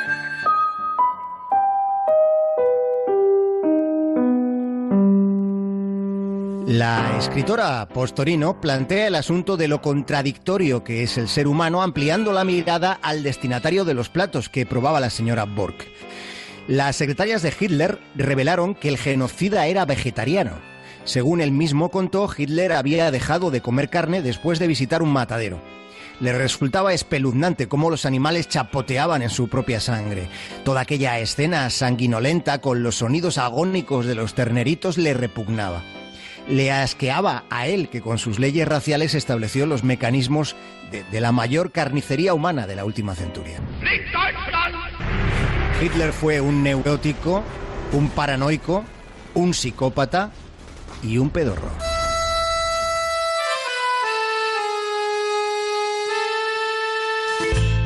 Porque Adolf Hitler padecía problemas intestinales, tenía flatulencias recurrentes e incontenibles y es posible que encontrara en la historieta del matadero de carne una excusa adecuada para justificar su renuncia a los filetes. Quédate con lo mejor en Onda Cero. En este programa lo de no te acostarás sin saber una cosa más, nos lo tomamos muy muy en serio, ¿eh? Siempre aprendemos cosas nuevas y sobre todo con Javier Cancho, con Alberto Aparici, Seguimos en más de uno con Jorge Abad, que ya sabéis que él hace un resumen semanal de lo que pasa en este programa en más de uno, alabando las virtudes de Carlos Alsina o recordándole algunas cosas que no hace tan bien. Tú eres una persona que ríe, aunque, y eso te da un toque de humanidad, aunque ríes en los momentos inadecuados. No, eso no es cierto. Cuando restas papel, eh, credibilidad a tu papel como narrador de la novela que es una gran superproducción que hacemos aquí todos los días. Perdona. Y ahí involucradas el trabajo de 250 personas y a veces el narrador se sale un poco del papel y se ríe. Perdóname, todos los críticos y público coinciden en que lo mejor de la novela es el, es el narrador, el más profesional, digamos. Pero no cuando se ríe. No, porque a ti el payaso Poppy te provoca una gran hilaridad. ¿Y a quién no? Se ríe el payaso, no yo. No, te ríes tú cuando aparece Poppy. Mira, vamos a poner cuál fue tu primera reacción en cuanto apareció, en cuanto debutó este personaje en la novela. Poppy es el nombre artístico de Evaristo José Campos Montiel, el payaso más popular del circo de Marce. ¡Ay, ay, mito! ¿Qué haces tú aquí? Has notado, has notado que se te escapa un poquito la risa No, y- era la primera no. aparición. No, es verdad, no es risa, es un poco de ahogo. Cuando te va a dar la tos parece que te ríes, pero no es que te quieras reír. No, no, y te voy a demostrar ¿Ah? una cosa. Al día siguiente Sí. Poppy regresó. Eso fue el día de su debut. Al día siguiente Sí, claro, regresó. claro, porque el actor tiene contrato para varios días. No, ahí lo que ocurrió fue que te dio ya directamente un ataque de risa que no te dejó continuar. Eso es verdad. Y esa situación solo fue salvada debido a la enorme profesionalidad no del plantel de actores que interpreta la novela que salvó la situación como pudo. Eso no es verdad. Menos autopromoción y más usar el traprecio, nene. Vamos, vuelve a intentarlo. Jaime, Venga, inténtalo. Ya voy, sí. Estás muy flojo. Vamos allá. Están llenando, están llenando. Sí. Jaime se ajusta las vallas. Sí, se ajustó las mallas por fin, Jaime. Porque el narrador No se es fácil. Me vuelve a pasar. ¿Te das cuenta, no, Jorge? A ver, es que no es fácil porque el... es un trabajo difícil. conducir, digamos, la novela teniendo al verdadero Poppy a tu vera, a tu lado. Porque Poppy la verdad es que es un, es un actorazo. Eso, en eso estamos de acuerdo. Y la verdad es que es gracioso, sí. Pero es que te provoca tamaña desconcentración que ya llega al final de la novela, quieres decir en qué capítulo estamos y se te va, se te No, va, eso sí que no es verdad. se te va y dices la primera palabra que se te pasa eso por la sí cabeza. que no es verdad, porque Sí. otra cosa no, pero yo el, el número del capítulo de la novela lo llevo muy estudiado. Bueno, mira, mira, mira. El capítulo... Espera. ¿No sabes? ¿No te acuerdas? Porque no Capítulo Almorranas. Porque se llamaría así el capítulo. No, va a ser que no. Bueno, igual está un poquito manipulado esto. No, es verdad, no está manipulado. Sí, claro Me que está manipulado, perfectamente. todo ¿no? lo que haces los Pues si se viernes. te olvida todos los días el capítulo en el que estás. Quédate con lo mejor, con Rocío Santos. Haces que mi cielo vuelva a tener ese azul. Pintas de colores mi mañana solo tú. Navego entre las olas de tu voz y tú y tú y tú y solamente tú. Haces que mi alma se despierte con tu luz. Tú y tú y tú y tú. Este es uno de los grandísimos éxitos, uno de tantos que ha tenido Pablo Alborán. Artista que visitó los estudios de más de uno, levantando un gran revuelo entre toda la gente que estábamos allí, porque todo el mundo quiere hacerse una foto con él y charlar con él porque es encantador. Sus fans también protagonizaron un momento único, ya que tuvieron la ocasión de preguntarle al artista por su inspiración a la hora de escribir canciones o saber si habrá una gira de conciertos en acústico. Todo esto lo podéis escuchar al completo en onda0.es. Nosotros ahora repasamos brevemente cómo fue la entrevista de Pablo Alborán y Carlos Alsina. Prometo en edición especial. ¿Qué, qué tiene de especial la edición? Pues mira, tiene el disco de Prometo, tiene un CD en acústico de, nueve canciones y una versión de La Mudanza, que es una canción que escribí para Niña Pastori, con Niña Pastori. Tiene un DVD, un concierto, en, el concierto que hicimos en Sevilla, en el, Estadio Olímpico, y luego tiene el DVD en acústico de, las canciones que, que mencionaba antes. Y aparte un documental que se llama Tras el telón, donde van a poder ver un poquito todo lo que sucede detrás y, y ver también cómo viven, ya no solo cómo lo vivo yo, sino cómo viven mis músicos, mis ingenieros, incluso algunos del público que, que se prestó para, para este documental para hablar y contar un poco sus experiencias. Sí. ¿Alguien del público quiere preguntarle algo a, a Pablo? Sí, si quieren, ¿cómo no van a querer? No, he dicho si quieren, no que puedan hacerlo. si queréis. Ah, ah, uno, dos y tres. Os, os acercáis aquí a este micrófono mientras yo sigo hablando. Ay, qué bien, me gusta. ¿Prefieres que te pregunten tus fans a que te pregunte yo? Claro. No, no, no, yo, me, yo feliz. Pero que me hace ilusión que se sienten, porque normalmente siempre lo hacen Están de desde, pie. el, desde el lugar. Bueno, pues mientras se van sentando. ¿Tú, has- tú fuiste fan? Yo sí, fui fan de precisamente Ña Pastori, de Alejandro, y soy fan de mucha, muchos tipos de música y, y de artistas. ¿Pero eras fan de, de ir a ver al artista allí donde, por ejemplo, te enterabas de que iba a ser entrevistado en un programa de radio No, como este y te no. presentabas allí? Eso no. De ir al concierto a ver si te firmaban un Yo eso sí, autógrafo? eso sí, eso sí. He hecho, he hecho colas de, para Alejandro, para Niña Pastori, para Paco de Lucía, para Vicente Amigo hice cola también para sacarme unas entradas. Sí, se hace lo que se, lo que haga falta para poder estar cerca de quien te inspira en ese momento. Y a mí es verdad que me ha inspirado de muchos tipos de música y de artistas distintos, dispares. Pablo, ¿cómo es un día corriente en, en tu vida? Cuando no tienes que hacer entrevistas como esta o ir a programas. Pues mira, este fin de semana, por ejemplo, este fin de semana, el viernes terminé de trabajar, fui a hacer deporte y me quedé en mi casa viendo Netflix. El sábado me fui a comer con unos amigos y luego me fui a mi casa y me puse a leer tranquilamente porque he, he tenido una semana muy intensa y unos meses muy intensos de viaje y aparte ahora me espera también bastante trabajo y hay momentos en donde lo único que quiero es no hacer nada. Y no me siento culpable por no hacer nada, porque hay veces que los fines de semana están para que uno haga lo que le dé la gana, si no estás trabajando. Y he hecho eso, he estado leyendo, he estado tranquilo, he estado sin, sin ninguna presión de tener que quedar con nadie, ni tener que... Porque mis amigos que me quieren bien, pues me conocen, y si me quieren ver, porque se vengan para la casa, y si no entienden que yo estoy en un momento ahora mismo de que necesito descansar. Es que yo ahora mismo no me puedo poner ni enfermo, porque me espera la de Dios. Entonces... ¿Y tu nombre es? Yo me llamo Carmen, hola Pablo. Hola, Carmen. Eh, yo te quería preguntar, eh, en primer lugar, si en qué te inspiras normalmente al escribir una canción Por ejemplo, si te has inspirado alguna vez, yo que sé, en una carta que te han escrito, en una palabra que te han dicho, o aquel día que fuiste a la playa y te rajaste un dedo del pie. ¿Te acuerdas de eso, eh? Sí, que pusiste un tweet y dijiste que te servía luego a la hora de escribir. Las canciones que tienes guardadas en el cajón. Ajá. eh, cuéntame un eh, poquito. Pues mira, Carmen, yo. mm, hay, es una suma de todo. Hay veces que no, no son historias mías, son historias de otras personas.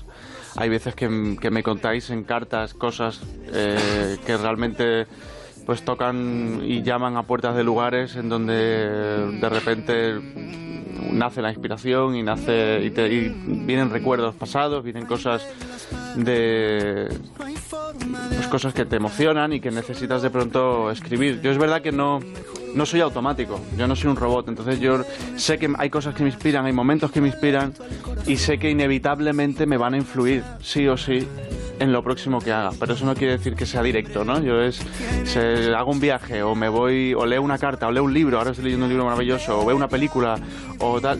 Yo sé que eso algún, está yendo a algún lugar. ¿no? Yo, por ejemplo, me, inscribo- me inspiro en tus canciones y es verdad que la inspiración es espontánea. Ah. No es decir, me voy a poner a escribir y ya te sale. No es así. Mm. Es simplemente con una palabra que te han puesto o algo, pues te viene a la mente y ya en el momento te pones a... Totalmente. Yo soy, soy parecido a ti. Pablo Alborán, muchas gracias por la visita. Muchas gracias a vosotros, qué bien. Oye, Carlos, no me has contado nada. No hemos hablado nada, casi nada de nada. La próxima vez tienes que traer a, a todo el público para, para cuando te levantes a las 6 de la mañana. Sabes que yo conocí a tu padre, a ti te he conocido hoy. Sí, mi padre me ha dicho que eres encantador. Conocí a tu padre un día que yo había tenido una experiencia difícil porque había peleado, con- bueno, había discutido con Jesús Quintero en una... Ajá. No, y luego hicimos una comida allí todos los... eh, muy agradable. Y ahí me presentaron a tu padre y me dijeron, El Salvador es un, es un arquitecto, es el mejor arquitecto de Málaga, es una figura muy destacada de la sociedad civil malagueña, una, una serie de cosas, hasta que apareció Javier Caraballo, que es colaborador de este programa, me dijo, todo eso no es, todo eso es el pasado. Salvador es el padre de Pablo Alborán y ya está. no, Eso- no, mi padre, mi padre es mi padre porque es mi padre, pero yo soy hijo de Salvador Moreno, que No es un sabes el- arquitecto y gran, gran escritor. No, si tu padre me dijo, yo soy el padre de Pablo Alborán. Bueno, pues ya se lo dijo él. llevo con mucho orgullo. Ya lo dijo él, ya entonces me tengo que callar. Pues hablaba de ti con una gran admiración. Y yo hacia él. Pablo, gracias por la está visita. escuchando. Gracias a ti, Que Carlos. te vaya muy bien. Gracias. Gracias. No hay reglas para amar, no hay forma de acertar. Solo pretendo ser tu mejor verdad. Pero tú vienes y te vas, y yo alerto al corazón. Si te vas a quedar, no entenderé otro adiós que el hambre que tienes se olvida de las mordidas que ya le dio a mi vida. No vaya a ser No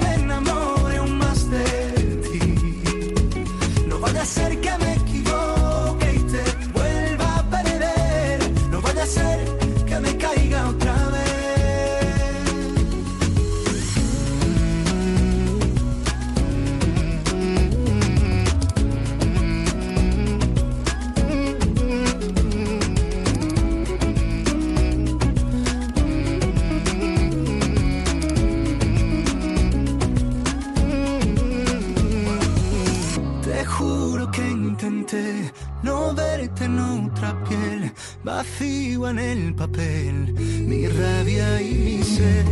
Espero no llevar la cruz de perdonar a quien no me hace bien y juega a marear. El tiempo no borra ni esconde tanta despedida, no busques más salida.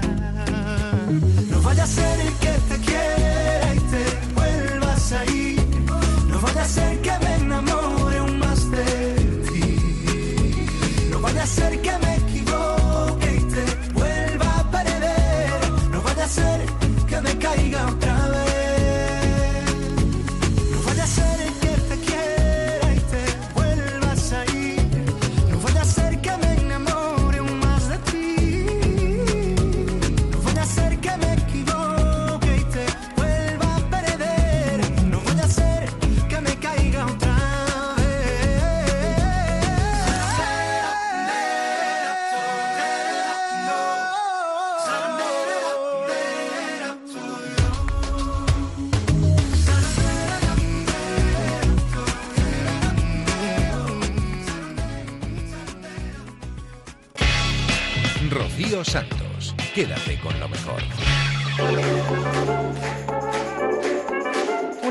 Pablo Alborán. Más de uno presentando la edición especial de su disco, prometo. La entrevista ya lo sabéis, al completo en onda0.es. Ahora nos vamos a dejar llevar por el humor de Leo Harlem. Que no es broma, que es que Leo Harlem tiene router desde hace una semana. ¿Ya, Buah, ya has cumplido una semana? Le pasó el plumero ya. Estoy nerviosísimo. Lo miro, hace así con la Pero lucecita. no, no llega ni a una semana, vamos. Una semana. ¿Pero qué es lo primero que has hecho? Lo primero, encenderlo. Encenderlo y te habrá pedido, o te habrá pedido la clave. Claro que me ha pedido la clave, La pero bueno, clave me ha te- pero el, el gran problema que tengo es que no duermo ahora. Que no duermes, ya te veo yo Tengo un sueño, me compro el colirio en garrafas de 5 litros. Tengo los ojos como un zombi fumado, mucha sangre. Bueno, pero después de meter la contraseña, que habrás visto que fácil no es, porque el router tiene 27.000 eh, Sí, letras, pero me, han asesorado, los amigos te asesoran. Me dijeron, lo primero, abrirte una cuenta en HBO, en Netflix, en A3 Player, en film, en Amazon, en películas Junkie. Y claro, cuando termina un capítulo, te pone el siguiente a Cholón y luego el otro y el otro y el otro, pues me he visto entrar a Juego de Tronos, Los Soprano y estoy viendo el final de Farmacia de Guardia, como emocionante. Esto va a acabar con mi vida familiar y social, pero bueno. con Lurdita. Es un vicio, ¿eh? Es un vicio. Ríete de la heroína y del papel de burbujas ese. Estoy todo el día chisca que te chisca. ahí. Pero bueno, que estoy fascinado. La Wikipedia. Me he metido en la Wikipedia. A la Wikipedia, Buah, está me he puesto a corregir, es que está mal. Hay cosas que están mal. Ponía la guerra de los 100 años. Todo el mundo sabe que fueron 100 años y 3 días. Le- Para no discutir he puesto eh, entre- de 100 años y el puente de la Constitución. Y estoy corrigiendo mucho para que la gente se entienda. O sea que lo, lo has entendido todo a la primera, ¿no? Casi todo. Me tenéis que explicar alguna cosita. Acepta las cookies. A las cookies. Acepta las cookies. Lo he buscado en el diccionario Coli y me dice cookies significa galleta, pero no he visto ninguna asomando. Sí, He mirado la disquetera, pero no sale ninguna María Fontanea en. Entonces, Las cookies. eh, si cada vez que acepte cookies tengo que dejarme una galleta, pues me viene mal. Puede que coja dos kilos en esta Eso semana. Tamara te lo explica inmediatamente, mira. Ah, sí. Tamara. Hola. ¿qué Hola, tal? ¿haces cookies? En- bueno, sí, eh, a mí me encanta, me encanta la, la bakery, ¿no? ¿Sabes? El mundo bakery me encanta. Eh, puedes hacer eh, muffins, puedes hacer cookies, eh, puedes hacer todo. Yo, yo cuando quieras quedamos. Muffins y cookies. Tengo Esos son delantales súper Señor de los Anillos. ¿Eh? Muffins y cookies, que son los malos que viven en el bosque. Ah, pues, pues gracias, Tamara, mira, pero... Vale. Muy bien. Adiós, Tamara. Gracias, Gracias, Tamara. Adiós. Bueno, y luego me han contado que ahí en internet hay mucha gente que se pone a ver cositas guarras. Hay mucha pornografía. No. Sí, sí. ¿Qué dices? Sin codificar ni nada. ¿Qué me estás diciendo sin codificar? Que yo vengo del plus de cuando hacía... Tengo un interview. Y, y ahora, y ahora El de me- no quiero meterme ahí, no quiero meterme ahí. Y luego veo muchos chavales jóvenes que están haciendo cosas, youtubers. Youtubers, Ah, chavales de youtubers, esos, sí, joder. hay muchísimos Hay uno que se ahora. llama el teñido, el... Rubius. No, el Rubius. el Rubius. Que me, pues unos vídeos muy guapos que abren un regalo y tal y tiene millones de visitas. La gente, otro que me gustó uno que se llama Caranchoa. Le llama uno a otro Caranchoa y le mete un tortazo. Es muy bien. Sí, es eso- muy bonita. Sí, desde hace unos años ya eso, pero está bien que tú Es lo como una película de ahora. Chuck Norris, pero en breve. Está muy bien. Caranchoa, toma, pum. me lo pasé muy bien. Eh, Me gusta, me gusta, me gusta, me gusta. Lo paso. Que estás disfrutando muchísimo entonces Pues de tu sí, nueva sí. ¿Has visto experiencia. con, con- contigo no bicho? Todavía no has llegado ahí. Contigo no he bicho Ah, sí, contigo no he dicho. Te lo tengo parado. Pero lo voy a ver, hombre. Pero muy bien, lo paso fenomenal.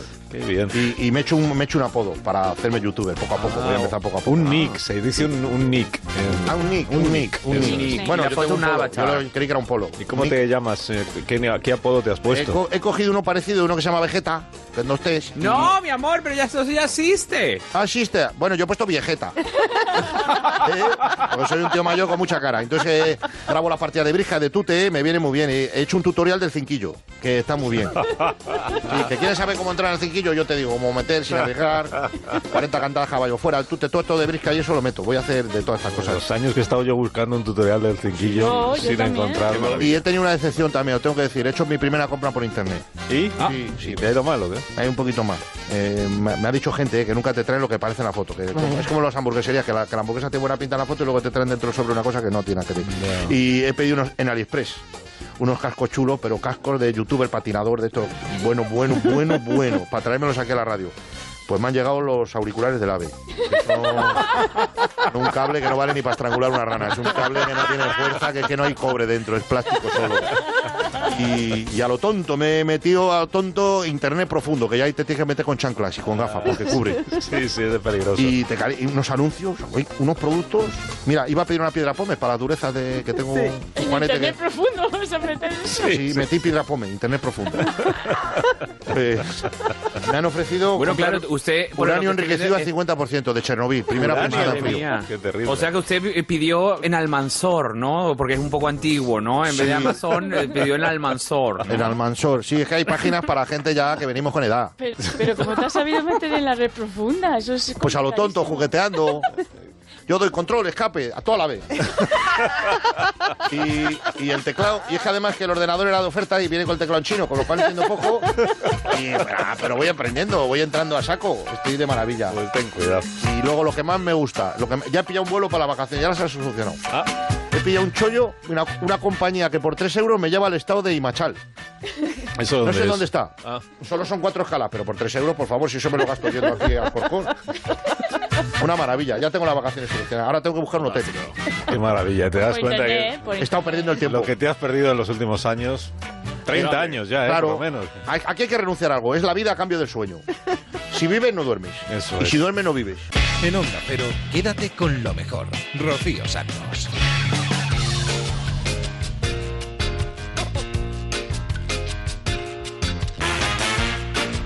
La madrugada del viernes es para disfrutar, que estamos ya en el fin de semana y yo creo que es un buen momento este para seguir con las risas, ¿verdad?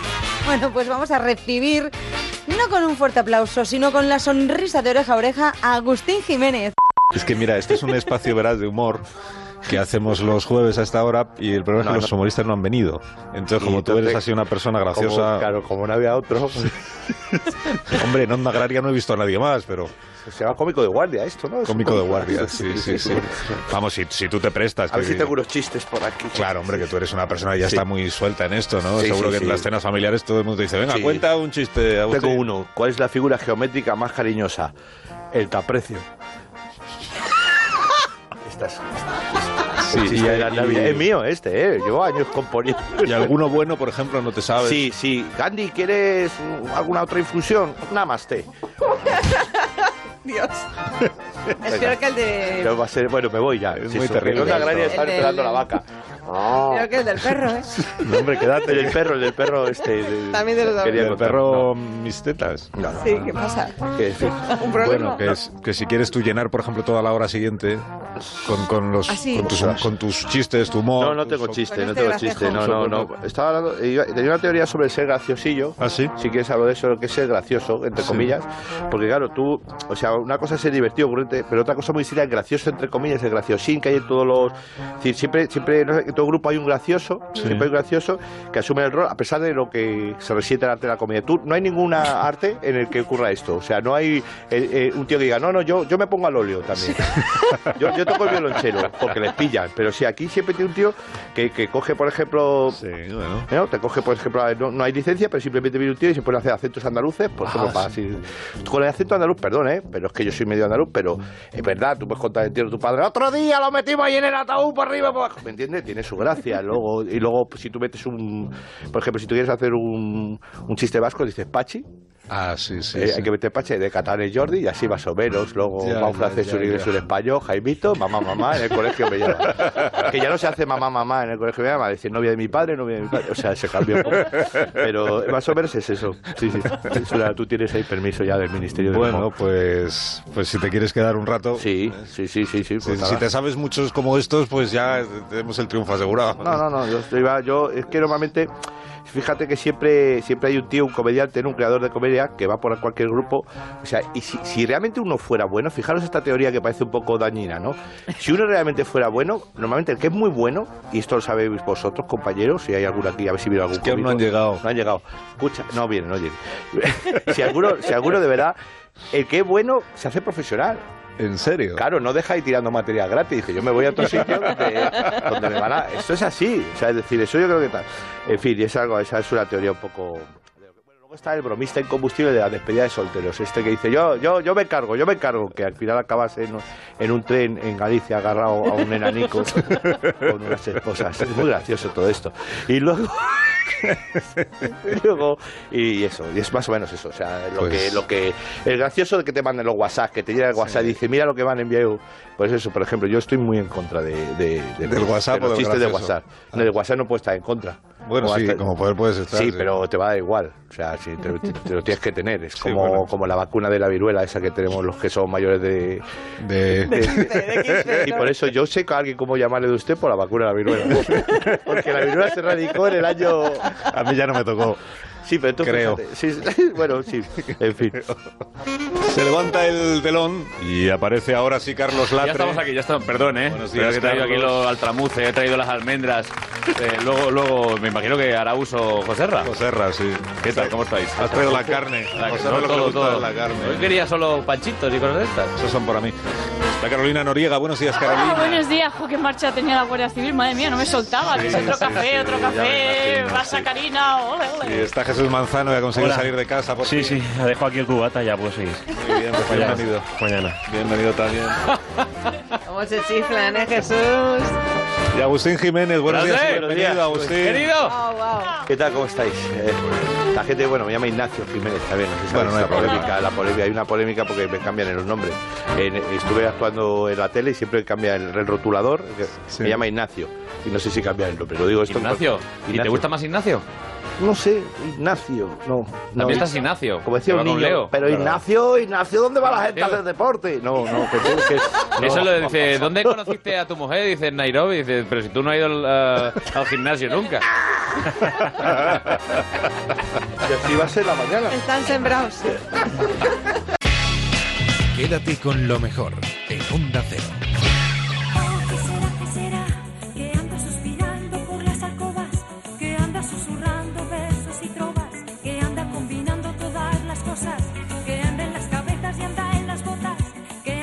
Estaba eligiendo una canción para ponerla así de base mientras os cuento cosas de Ana Belén y me ha costado muchísimo porque todas me gustan y tiene un montonazo de éxitos.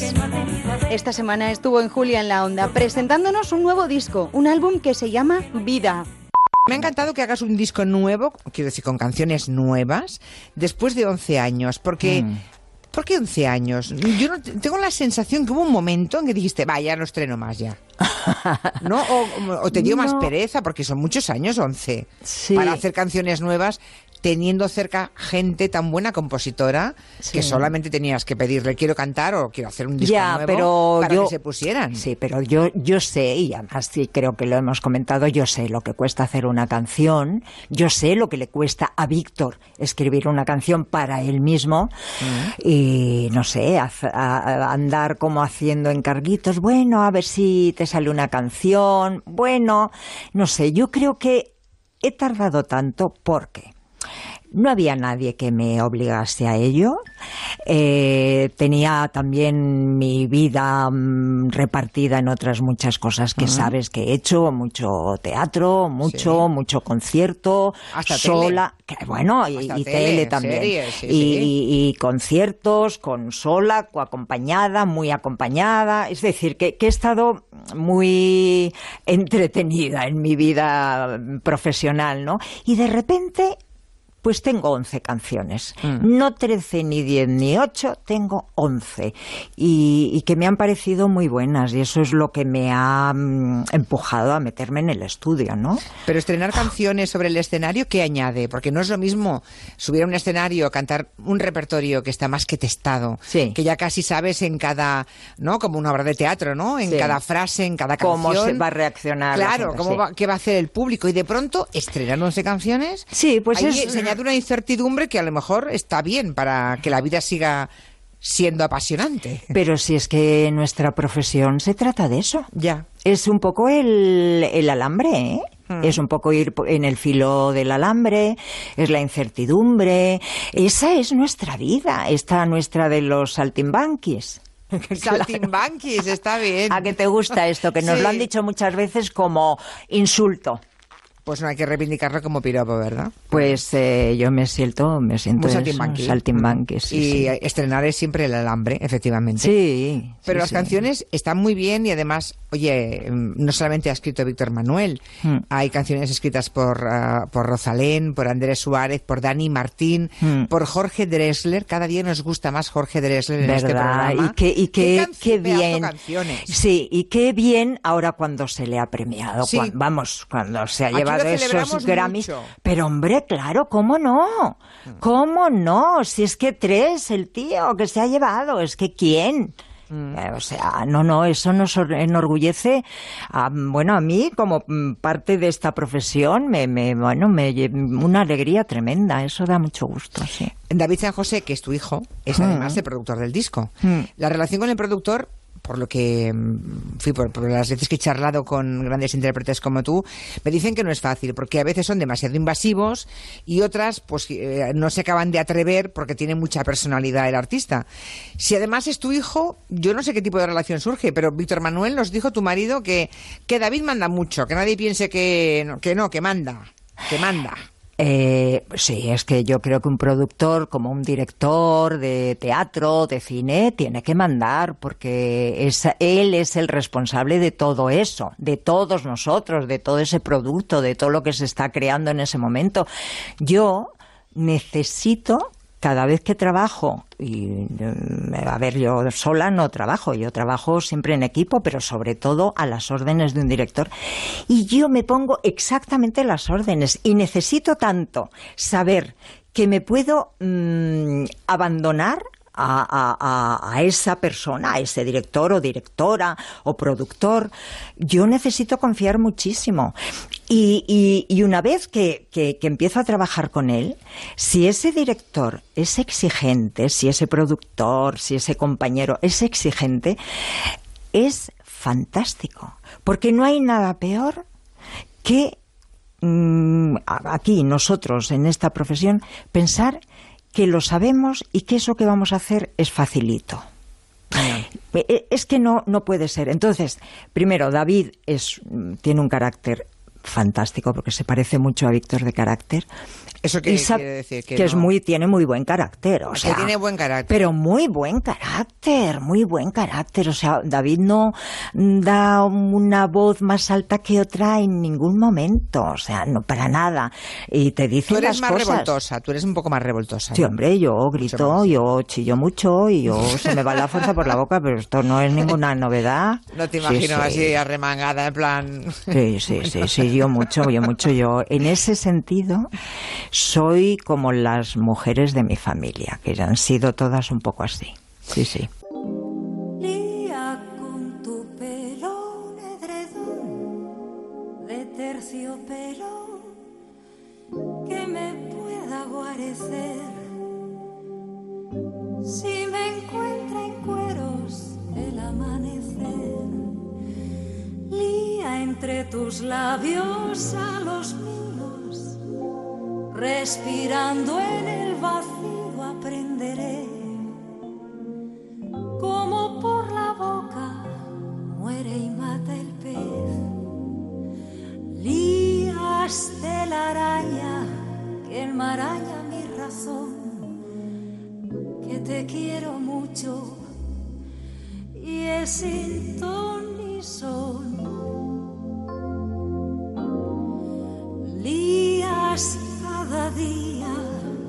Con el día posterior. Y entre día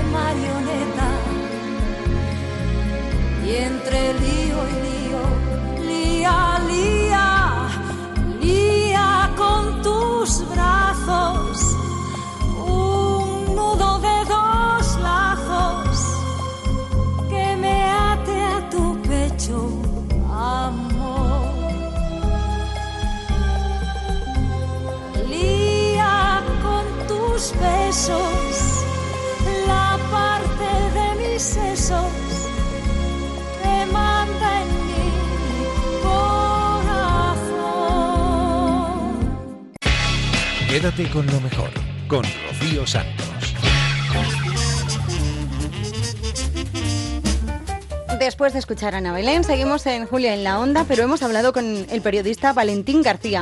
Acaba de recibir el premio blog por su relato sobre el cáncer Yo me curo. En él, en este blog, cuenta cómo afrontó esa enfermedad, su experiencia de vida, su situación personal y además desde el sentido del humor.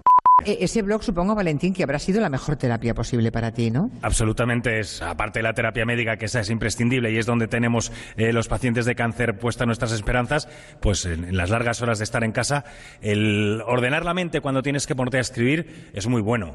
Y ordenarla no solamente tus ideas, sino con un fondo, con una idea clara de, en este caso, de ser optimista, de decir, a mí si el cáncer me lleva, porque si está para mí, estará para mí, eso lo tengo muy claro, pero mientras tanto, no me quedar en un sillón lamentándome, viendo la tele, para nada. Quiero seguir con mi vida y lo que me quede, que espero que sean muchos años, que sea de la mejor calidad en todos los sentidos. Oye, y de- entre el diagnóstico y que te pones a, a escribir y a hacer ese blog, ¿pasa mucho tiempo? Porque supongo que eh, en principio cuando te dan ese diagnóstico te debes... eh, un- un Te poco- mueres, te mueres. Te mueres. Sí, o sí. sea, te- O sea, la, expresión es, ¿no? sí, te dicen, eh, tienes cáncer, un cáncer de pulmón que y viene... crees que te vas a morir ya. Sí, sí, sí, porque bueno, para, es que no sabes ni, ni cómo estás. Pero al poco me reuní conmigo mismo y decidí. Empezar a escribir. Sí, el que lo, lo intelectualicé. Dije, quiero que esta sea mi actitud.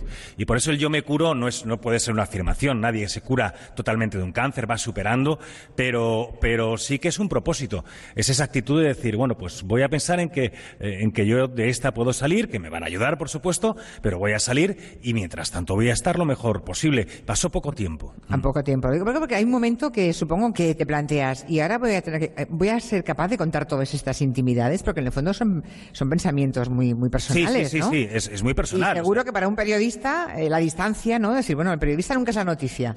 Eh, Aquí le pierdo esa distancia. hay- la, claro, la, pierdes, eres tú, es- eres Valentín García, ¿no? Claro, de hecho, el blog se llama valentingarcia.com. Bueno, claro, claro, o sea, claro. porque es que es- Eres tú, ha- hablo de mis cosas, no se puede llamar de otra manera. Y esa distancia la, la fulmino. Y cuento, no, no cuento con detalle médico mi cáncer porque cada cáncer es un mundo y no vale para nada. Pero sí las sensaciones, los pensamientos, las reflexiones, lo, lo bueno eh, y lo malo. Cuento cómo es un día malo. Cuento que cuando tienes una quimio te han dado un chutazo de dame veneno, realmente dame veneno que quiero morir. O sea, es que lo pasas muy mal. Muerdes las paredes, muerdes las esquinas.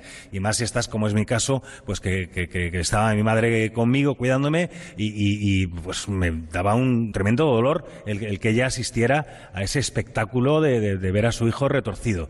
Todas esas cosas las cuento, pero luego cuento siempre las cosas buenas. Es que a mí el cáncer me ha traído cosas buenas. Y además lo cuentas con sentido del humor. Sí, Eso procuro, porque bueno, es, es mi forma. de- ahora porque estoy aquí todo cortado y eso que me dedico a la ¿Estás cor- radio. Ah, ¿esto es, ¿esto es estar cortado? Coño, es que estoy con Julia Otero. A ver Oh, si te crees menos- que esto me pasa a mí todos los miércoles. ¿Sabes? O sea, un periodista de Sevilla y Pues tal, y- que te has y- cortado. y estoy aquí con Julia Otero. O sea, es que no me da el móvil para hacerme mal fotos.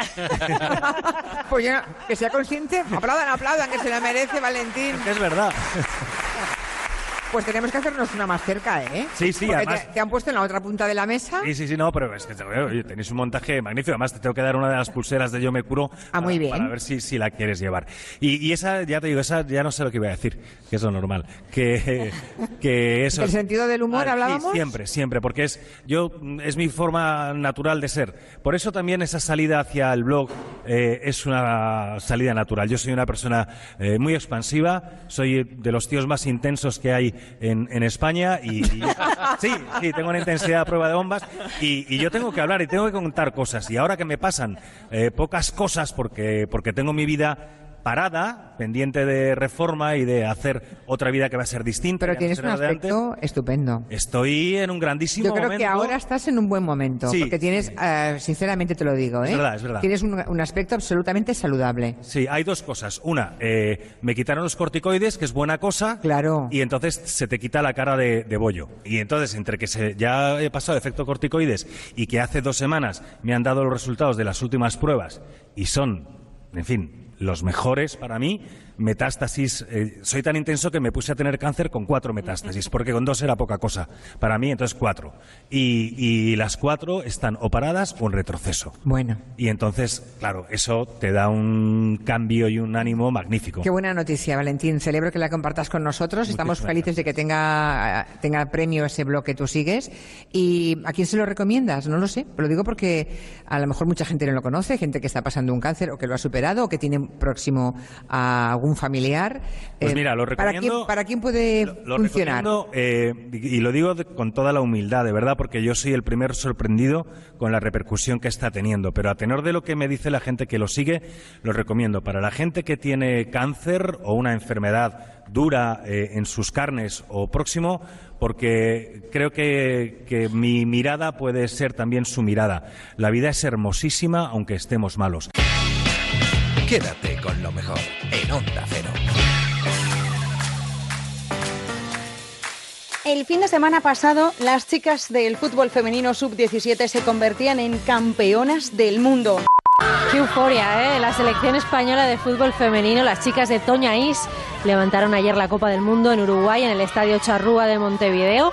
Vencieron a las mexicanas 2 a 1. Los dos golazos los marcó Claudia Pina, que además ha ganado también el balón de oro y la bota de plata, y ha sido elegida mejor jugadora del mundial. Y lo que consiguieron ayer las chicas de la Roja sub-17 fue un hito histórico. Pues Ana Rodríguez nos va a contar cómo ha sido ese recibimiento y quién estaba en la federación para homenajear a las 24 campeonas. Ujú. ¿Y qué tal estaba el presidente de la federación, Luis Rubiales, que ha hecho ese merecidísimo homenaje a nuestras 21 heroínas y a la seleccionadora Toña Is después de ese primer mundial para el fútbol femenino español, ese histórico 1 de diciembre del 2018 que ya quedará para nuestra historia?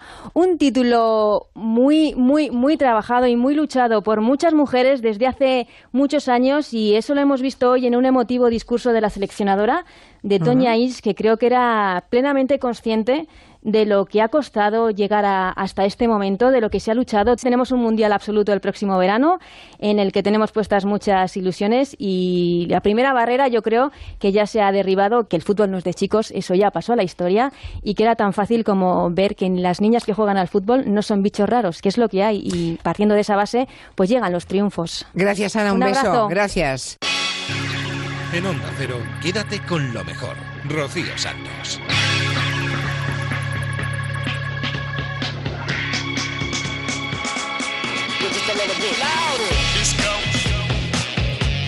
Muchísimas felicidades a las chicas por ese triunfo merecidísimo. Que no somos bichos raros, ¿eh? que también nos gusta el fútbol a nosotras. El programa llega a su fin. Se nos han acabado las dos horas que tenemos para repasar lo mejor que ha sucedido en esta casa en los últimos días. Ya sabéis que lo tenéis todo al completo en ondacero.es y que si queréis podéis descargaros las aplicaciones para el móvil y la tablet que son gratis y así nos lleváis allá donde quiera que vayáis. Os voy a dejar con los gazapos, con el Somos Humanos de Julia en la Onda para que le pongáis una sonrisa de punto y final al programa. Pero recordad que la semana que viene, a eso de las 4 o 3 en Canarias, de la madrugada del viernes al sábado, volvemos. Que seáis muy felices. Adiós. ¿Tú conocías o conoces el Aquarium, el Museo Arqueológico de, de Sevilla? ¿Cómo dice que se llama? El Aquarium. Bajo el mar, bajo el mar. Sí, sí. No creo. ¿Qué he dicho, Marina? aquarium. Ah, no, la sala antiquarium. Anda, coño. He dicho aquarium. No te hemos Ah, bien. entendido. Ya, ya. Manda huevos. Lo que más me ha gustado es que Elena Gijón había estado en el Aquarium de Sevilla. Quisiera ser un pez. No, no, O es sea- que Elena Gijón ha sido muy prudente y no te ha querido corregir. Mira si es buena persona. Veo que Pues Marina no. lo ha sido menos. Es mala, es mala. No, no. Marina es Marinator, ya lo sabes. Hasta la vista, baby. Dice que está dispuesto a comparecer en el Congreso cuando haga falta y que no dimite. Patricia Gijón. Patricia Gijón. ¡Contesta, coño! ¿Qué te he preguntado?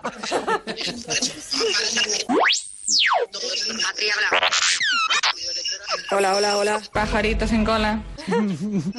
Patricia Gijón, te escuchamos, Patricia. ¿Están ahí mis vibras? ¿Están ahí? Te escuchamos, Patricia. ¿Me oyen? ¿Me escuchan? Yo no oigo nada. No el ministro de Asuntos. ¿Me sienten? Por fin. El ministro de Asuntos Exteriores, Josep Borrell. Puta tarde me está dando.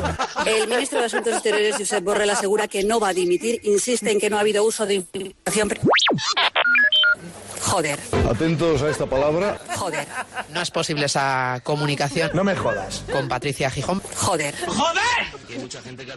joder. Y hay una declaración que, por encima de todas las, pues ha encendido mucho los ánimos. Mucho. ¡Clara! ¿No iba Clara? Perdón. A la deriva. Ahora. Ahora. ¿De qué te ríes tú? Me habéis pillado con los papeles descolocados. Y ahí no tardo tanto. ¿Dónde he metido yo el papelico? Si lo llevo, lo llevo. Vale. Voy. Si soy capaz de encontrarlo. Eh, Eduard Puyol, el portavoz adjunto de Junts per Cat. Está bien. Descansa. Otros mensajes de los oyentes. No, no, no, no, no, no, no. Ah. Que pensaba que me estaba señalando Quintanilla. Es que es tontito. Sí, se llama Javier Fernández Panadero, es físico, ha escrito varios libros de divulgación científica y da clase de tecnología en un instituto de Parla, aquí en Madrid. No lo diga tan seguro. Un instituto de Parla, aquí en Madrid. Bueno, una cosilla antes. El instituto es de Pinto. Perdón, Este eh, perdóname, perdóname. Soy una tonta. Pues sí, lo es. Javier. Yo, oye, Encima se ríe. yo creo que es entre Pinto y Parla, ñaca. Ahí la P, la P me ha matado. Ñaca. Que ya me salen anuncios de Parla Ñaca. por aquí en la tablet. ñaca. Son ya 2.000 millones menos los que esperamos recaudar. En pesetas, Julia, 332.000 millones menos irrecuperables desde la cifra que nos dieron en septiembre del año pasado. Am, no, 332 millones. ¿no Tre- será? Uy, uy, uy, qué lío. En pesetas, 332.000 millones. No, Va a ser un lío. 332 mil millones no, Julio. No te enteras. 332 millones será. ¿Qué será? ¿Qué será? Vamos a ver, que nos estamos liando. No, son 2.000 millones Ah, de menos de, euros. Claro que sí, guapi. 332.000 en pesetas. Claro, es que- para, para, eh, para que la gente vea esa cantidad brutal de dinero En- que es. Claro, en pesetas. Claro. Vale, En es pesetas, que, sí, ¿qué, sí. eran- ¿Qué son las pesetas? nos- Julio Montes, ¿hay algún bulo con respecto al Black Friday? Pues esa es la gran pregunta. Pues hay uno, sí, Carmen. Anda. Eh, es una leyenda urbana que dice que el término proviene de la fecha en que los comercios... eh, en- Vamos a ver, que nos estamos liando. Perdón, que no tienen... Eh, oh, que me lío. Es un memo mental melenudo musical. ¿Qué pasa, hijo mío? No me lo tengas en cuenta. ¿Qué va? Que no tiene que ver con el comercio de esclavos negros, que es, que es una leyenda urbana. Quítese de mi vista, desdichado. No quiero verle más chupagomas. Melenudo. Alto. Ye, ye. Mañana hacemos un programa desde la Domus de La Coruña, aprovechando que es la Mobile Week. ¿Cómo ha dicho usted? Mobile Week. Where is the bocata? Mobile. ¿Dan inglés? Yo creo que no. Esas mujeres. No, no, pero perdonadme, por la pero crianza según. de su hijo. No obstante, la, la primera manera Juan de equilibrar Manuel, esto no es he la acabado. compartida. Uy, uy, uy, uy. Juan Manuel, no he acabado, Mm, ¿vale? Perdona. Josefina Castelví fue la primera mujer española que participó en una expedición. ¿Qué le pasa? En una expedición antártica. Antártica. Hoy, hoy, hoy, hoy. Bióloga y oceanógrafa. eh, ¿Qué te y oceanógrafa. Estoy un poquito nerviosa. Hasta 1997. Tranquila, reina. Vamos a repasar su trayectoria. Bueno, una mala tarde la tiene cualquiera. In our Christmas time. So, So potro. and the. We are going to listen jazz. On the calling great Chicago. Cañita brava. Baby Benny Charlie's the ghetto. In our Christmas time. So, the her mama cry. Happy Christmas de John Lennon. For the nifi one sido sido ni modriti engri mau feeling de ghetto. The light with the music. Very welcome everybody here. Yeah, we simply ten and when and good on the way. Música y luz, luz, luz, luz. de vuelta. Yes, Happy Christmas de John Lennon. De huelgen heikiliti, we renibus please street, white bluesing de ghetto. ¿Qué he dicho, Marina? Joder. ¿He dicho? Joder. No, no, Iñaka. And the hanga y ven. Perdón, que no tienen eh, voz. Que me lío. So si estar er to Ruan Street, naili just to feel he found facing the ghetto. Patricia Gijón. Juan Manuel, no he acabado, ¿vale? Joder, insiste en que no ha habido uso de información. Hola, hola, hola, hola, hola, hola. Marina. Os ha encendido mucho los ánimos, mucho. ¿Y qué somos? El ministro de Asuntos Exteriores, Josep Borrell. No, hija, no. ¿Qué somos? Los Sioux, los Cheyenne. Sí, hija, sí. Somos humanos. En Onda Cero, quédate con lo mejor. Rocío Santos. Fire. Let me see you dance, babe.